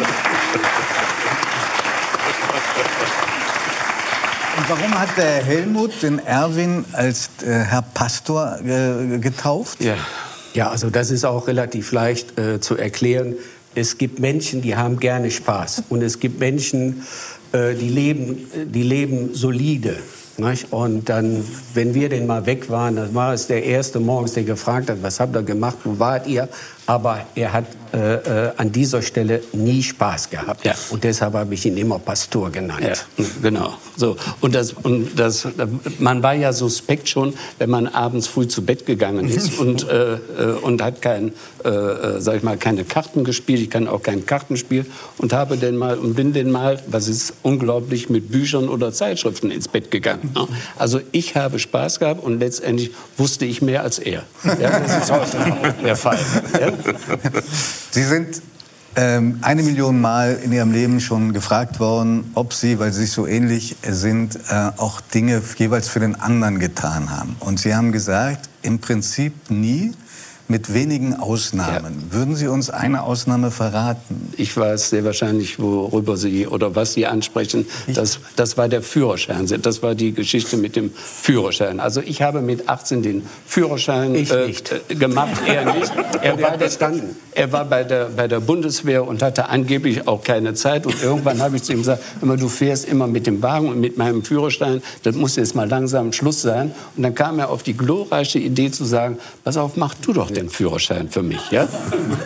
Und wir sind wirklich eins. Also wenn er Spaß hat, habe ich auch Spaß. Wenn er leidet, leide ich auch. Also diesbezüglich sind wir eine Person, dass ich das erkläre. So, und dann bin ich zur Fahrschule gefahren, ja, zur äh, Prüfung. Und dann kam äh, die theoretische Prüfung und da bin ich leider Gottes durchgefallen.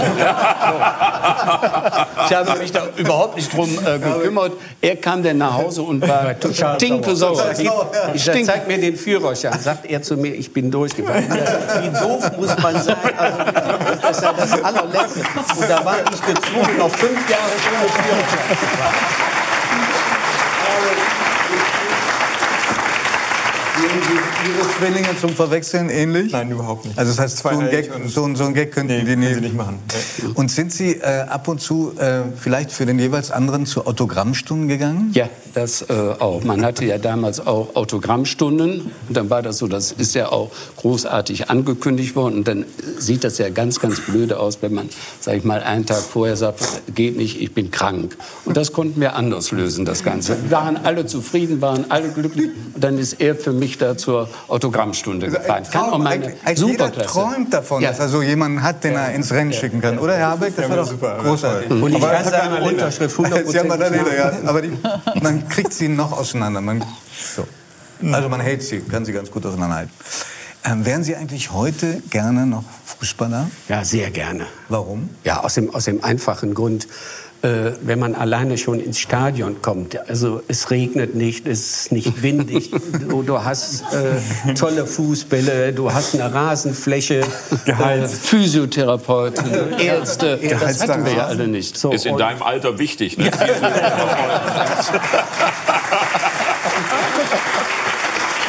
Aber es ist auch so, Herr Di Lorenzo, dass wir gerne Fußball gespielt haben. Ja? Das war unser Traum und äh, den Traum haben wir gelebt. Wir müssen dankbar sein, dass wir mit solchen Leuten wie Beckenbauer, Sepp Meier und Gerd Müller zusammenspielen durften. Und damals gab es auch schon Qualität. Wir werden ja oft gefragt, wie war das früher und wie ist das äh, äh, heute?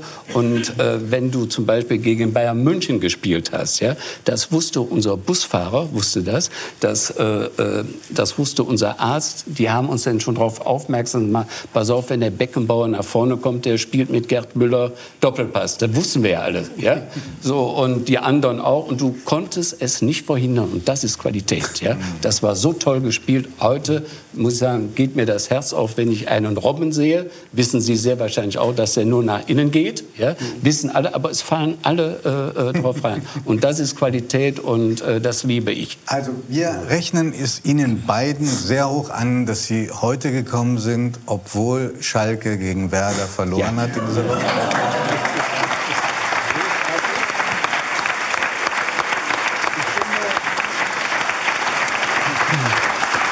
Sie sind neben allen anderen auch großartige Unterhaltungstalente. Also insofern kann ich nur sagen, kommen Sie wieder. Sehr gerne. Dank.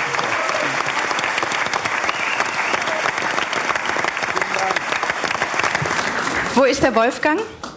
Der wollte jetzt mit uns. Und wo ist Karl-Heinz? Ich glaube, der wollte jetzt mit uns irgendwelche Sportsachen betreiben, denn das Thema zum Schluss heißt jetzt Sport, gesund, ungesund. Mann, das steht ja aber gut. Ich meine, man muss davon ausgehen, dass das Leben schon schwer genug ist und ob man sowas dann auch machen soll, äh, ist zumindest eine Frage, die wir nachher. Also ich finde, wir fangen an im, im, im Stehen, wenn ihr da diese Beuge nach vorn, 40 Mal, Karl-Heinz. Ja. Äh, in zwei Minuten mit Musik. Ja.